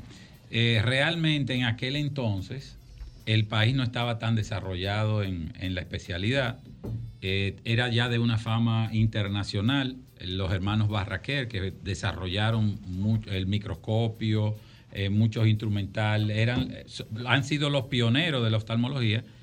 Y el doctor Joaquín Balaguer se atendía y tenía que hacer viajes muchas veces para poderse controlar, pero por asuntos políticos, a situaciones internas, y él no disfrutaba mucho el tener que salir y dejar el país fuera de su control. Y como ustedes saben, esto es una enfermedad que se define como el enemigo silente. Esto es así porque no va dando ningún tipo de manifestación hasta que ya tú has perdido toda la visión. Pero eso le pasó al doctor Balaguer por no hablar. Porque siendo un presidente de un país, Mm. Mira. desde que él se sentía con turbulencia, él debía decir, señores, tengo algo raro, ¿eh? Pero ahí es donde te estoy diciendo no la importancia como un punto de referencia. O sea, tú teniendo todo el poder de un país, tú teniendo todos los recursos, el conocimiento, las relaciones internacionales, y tú te quedas ciego. También hay que remontarse a la época. Eh, no habían los adelantos que tenemos hoy. Hablar de ceguera por glaucoma hoy, la causa principal es la falta del diagnóstico. Cuando tú defines una enfermedad como enemigo silente, donde no te da ningún tipo de manifestación hasta que ya es probablemente muy tarde, y recuerda que el glaucoma es irreversible, lo que se perdió de visión por glaucoma no se recupera. Que por eso es el tema de la recomendación que usted siempre hace de pasar y hacerse los chequeos una vez al año. Mínimo una vez al año hacemos también campañas para de- eh, hacer, dar a conocer lo que es el glaucoma. ¿Cuánto usted tiene, Priscila, que no se chequea la vista, por ejemplo? Dígame la verdad. Sincer- sinceramente con el Ese público. silencio es largo y ya yo calculo que va más de cinco años. Pero muchos meses. ¿En serio? Sí, de verdad. El glaucoma no avisa. Cuando viene a ver tú No, dejas- no, no, dije, yo ah, voy, pues yo, para, voy para donde el doctor. yo como que no veo a doble J y, y tú llegas un día así, ¿qué es lo que yo tengo? Tienes que tener Sí, cuidado. Sí, sí. No, no, no, en serio, voy a ir a hacer es importante también, doctor, poder Claro. hacer conciencia sobre la importancia de tener la- las gotitas, de poder mantener la, hume- la humedad. La, la lubricación, La del ojo. lubricación La del lubricación del ojo. Mira, en la época del doctor Balaguer quizás había un solo medicamento que era la pilocarpina, que ya por muchos años se ha descontinuado. Hoy en día todo lo que es la industria farmacéutica de glaucoma ha revolucionado, es completamente eh, diferente. Las técnicas quirúrgicas, antes eh, no habían tantos procedimientos, hoy en día tenemos eh, válvulas, eh, dispositivos filtrantes, microcirugía, o sea, una de las especialidades donde la farma- farmacología y la parte quirúrgica ha evolucionado más es en la subespecialidad de glaucoma. O sea que hoy en día el diagnóstico se hace más precoz, oportuno, el manejo es mucho más efectivo, tú tienes más herramientas terapéuticas para manejar eso. O sea que lo más importante es dar a conocer el problema, la naturaleza, la historia natural de la enfermedad, lo que es el glaucoma, y sobre todo si tú tienes antecedentes familiares, debe de hacer una evaluación de todos tus descendientes porque hay un componente hereditario también. O sea que si se están haciendo un estudio y se determina que tiene glaucoma, hay solución, se para ahí. Eh, todo va a depender. El que se hace, por ejemplo, perdón, el que se hace el, el estudio anual. Bueno, se y supone- usted determina, mira, por ahí viene un glaucoma. ya tiene un pronóstico diferente. Como dice el refrán, el pasmo con tiempo tiene cura. Si tú detectas unos indicios de glaucoma, como presión intraocular elevada, daño del campo visual, compromiso de la periferia de tu visión, donde todavía no te ha afectado la parte central. ¿Cuál es el daño del glaucoma? Que va reduciendo la periferia, es que te va cerrando y tú terminas viendo como si fuese a través de una cartulina. De ahí es que viene la visión tubular, o sea, en un tubo, en un túnel. Tú estás perdiendo todo lo periférico. ¿Qué tú dejas de ver? Deja de saludar a la persona que está ahí. En el carro chocan los retrovisores. Cuando cambian los muebles de posición en tu casa, tú te puedes llevar a una esquina de una mesa. eh, tu escritorio, tú pierdes dónde está quizás la computadora o, per- perdón, la grapadora, la sumadora. Tú empiezas a tener problemas y tú ves el saludo muchas veces ya cuando está aquí de frente. Ay, mi madre. Entonces, ¿cómo tú te haces un autoexamen? Tú puedes extender tus brazos en cruz y tú adelantando acá ya tú tienes que ver los movimientos de tus manos. Doble J, mira, ve. Yo ahí no veo nada, ¿eh? Mirando al frente tú tienes que... Ahí sí, ya. ahí tú ya- yo- ahí eso yo es un campo amplio, pero hay personas que lo pueden ver ya en esta parte frontal. Quiere decir que han perdido toda esa periferia y es una forma muy simple. Mira, ahí estoy viendo yo, doctor. Estoy bien Exactamente. todavía. No, yo, hice No. yo me hice mi estudio, estoy 20-20. Yo también. Eso es un autoexamen, pero realmente no nos podemos confiar 100% de esto. Eso es simplemente para hacer una auto Medición. evaluación, pero lo ideal es visitar al oftalmólogo, indistintamente tú tengas o no una condición, porque más del 90% de todos los estímulos e información que recibimos es a través de la vista. Visualmed. Hábleme de Visualmed, dónde están ubicados y dígame los días que usted está por allá. Visualmente está en la zona oriental, en el corazón del ensancho Sama, calle Bonaire, 809-597-2020. 809-597-2020. Oye, que tigre le puso 2020. Doctor, ¿y tiene algo que ver con la glaucoma el tema del desprendimiento de retina? Mira, son dos condiciones diferentes. El glaucoma, lo primero es que el ojo, para que los amigos entiendan, el ojo se conecta con el cerebro a través de un cable, como todos estos cables que están acá. Por ahí viaja la información, es el nervio óptico. ¿Qué hace el glaucoma? Que ese cable le va dañando las fibras que están en el centro y llega un momento que tú no, no tienes transmisión de información. Ese cable es el cable El que... nervio de- eh, ese nervio óptico es el que le comunica de parte del ojo al al cerebro, cerebro, lo que está viendo. exactamente. Tú y yo tenemos dos teléfonos fijos y el cableado es el nervio óptico. Nuestro sonido, nuestra voz va a través de ese cable y tú me escuchas el otro lado. El nervio Sí. óptico, joven doble J, vendría siendo como el WhatsApp del ojo y el cerebro. Sí. Exactamente. Ese desconecta Entonces, el problema. ¿quién- Sí, para estar en línea, ¿cómo hay que hacer la cosa? ¿Quién pro- ¿De dónde nace el nervio óptico? De todas las fibras de la retina. ¿Quién es la retina? La retina es la pantalla en el cine. Nosotros proyectamos, el, el proyeccionista envía la, la luz hacia la pantalla y allá podemos ver todo eso. Entonces, si ese telón, que es la retina en el ojo, es una membrana fotosensible, sensible a la luz, y es como si fuera un panel solar que es el que transforma luz en electricidad. ¿Ok? Entonces, todas esas fibras de la retina que ya han transformado luz en electricidad, ahora de aquí en adelante se llama nervio óptico y lleva ese mensaje por ese cableado. Si hay un desprendimiento de retina, como pre- pregunta Víctor, entonces yo no puedo proyectar la pantalla a la película en el cine. Yo no voy a tener de dónde sale la electricidad y se va a perder la visión. Pero tú puedes operar la retina y dependiendo del momento donde hagas la cirugía, el área que comprometa, la severidad del, del prendi- desprendimiento, tú puedes perder o no visión. Pero si tú tienes un daño progresivo, crónico del nervio óptico, ya no hay forma de transmitirlo y la ceguera es irreversible. Esa es la gran severidad del glaucoma, que era lo que, padecí, Ahora, lo que padeció Balaguer. Balaguer le sacó provecho político Claro. a su ceguera. Sí, real, ¿por qué? Porque era ventajoso para él políticamente en algunos escenarios no ver. Porque le permitía una protección Una de su accionar. un Hay que recurso. ayudar a lo que él no ve. Pero él también sabía sacarle provecho Claro. para que eso no lo descalificara. Por ejemplo, en el año 1986, para la campaña, María Elena Núñez, nuestra compañera en El Sol de la Mañana, Ajá. sí, junto con el señor Arredondo, en el desayuno de hoy mismo, le preguntó, ¿y cómo usted aspira a ser presidente de la República estando ciego? Y él le respondió que yo no voy al palacio a ensartar agujas. Ah, pero tenía su respuesta el tipo, cuidado. claro. A propósito de cosas de Balaguer, una de las cosas también que, que fue súper viralizado en la época, si hubiese sido hoy día, fue el tema de las muñecas. Y bicicletas. Y a propósito de aquí está la tía Nancy. Eso.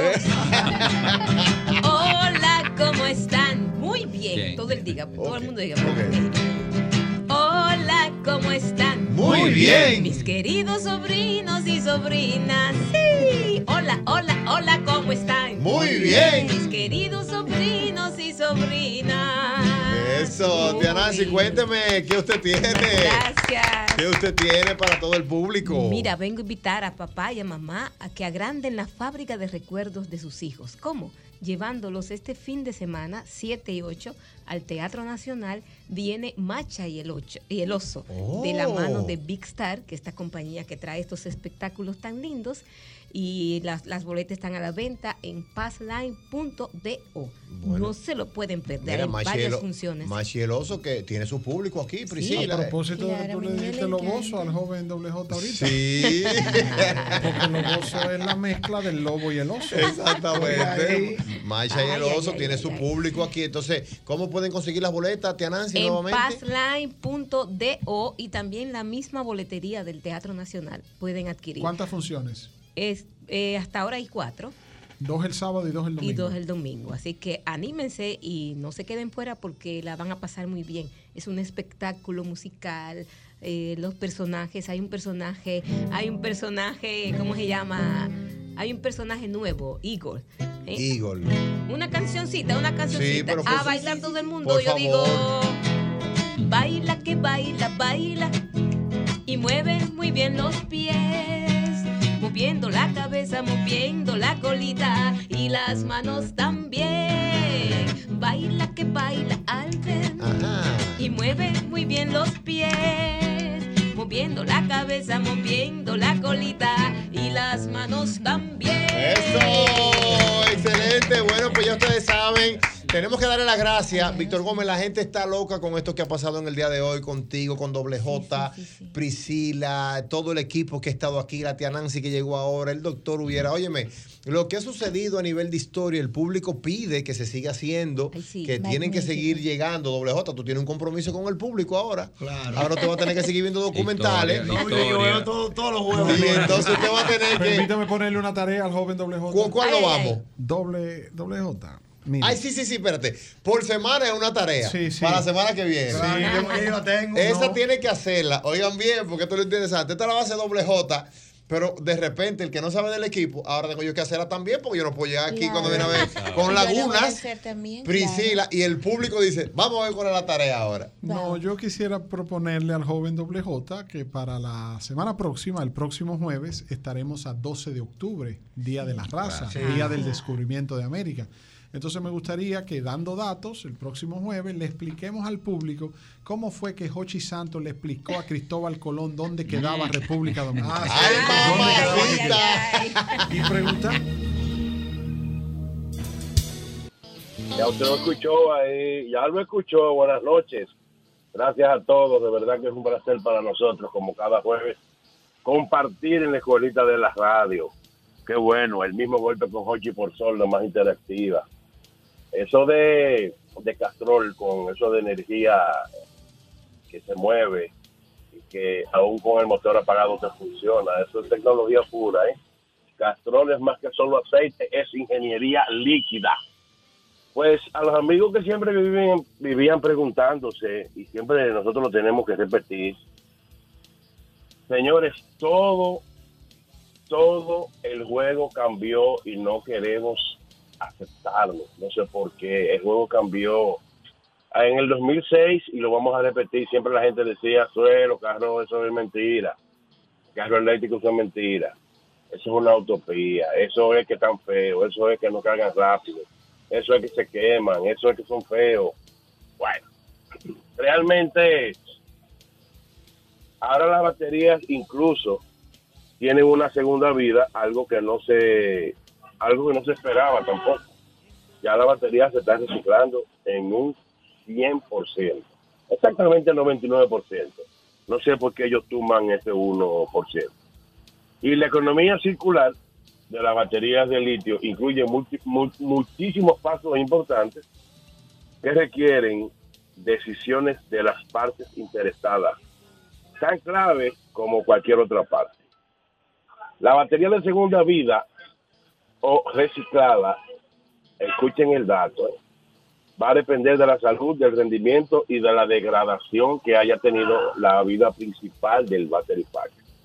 Por eso que ustedes están viendo hoy en día que el litio también poco a poco se ha ido reduciendo la, de la utilización del, del battery. A cambio también de la batería de estado sólido, que ya se ha pasado de la de la de la prueba a la comercialización. Ya en seis o siete meses vayan viendo también baterías de estado sólido, porque el electrolito, el electrolitro líquido se puede, se podía o se puede inflamar más fácil que el electrolitro sólido. Y eso va a reducir en un 95% cualquier alternativa de incendio en el carro eléctrico.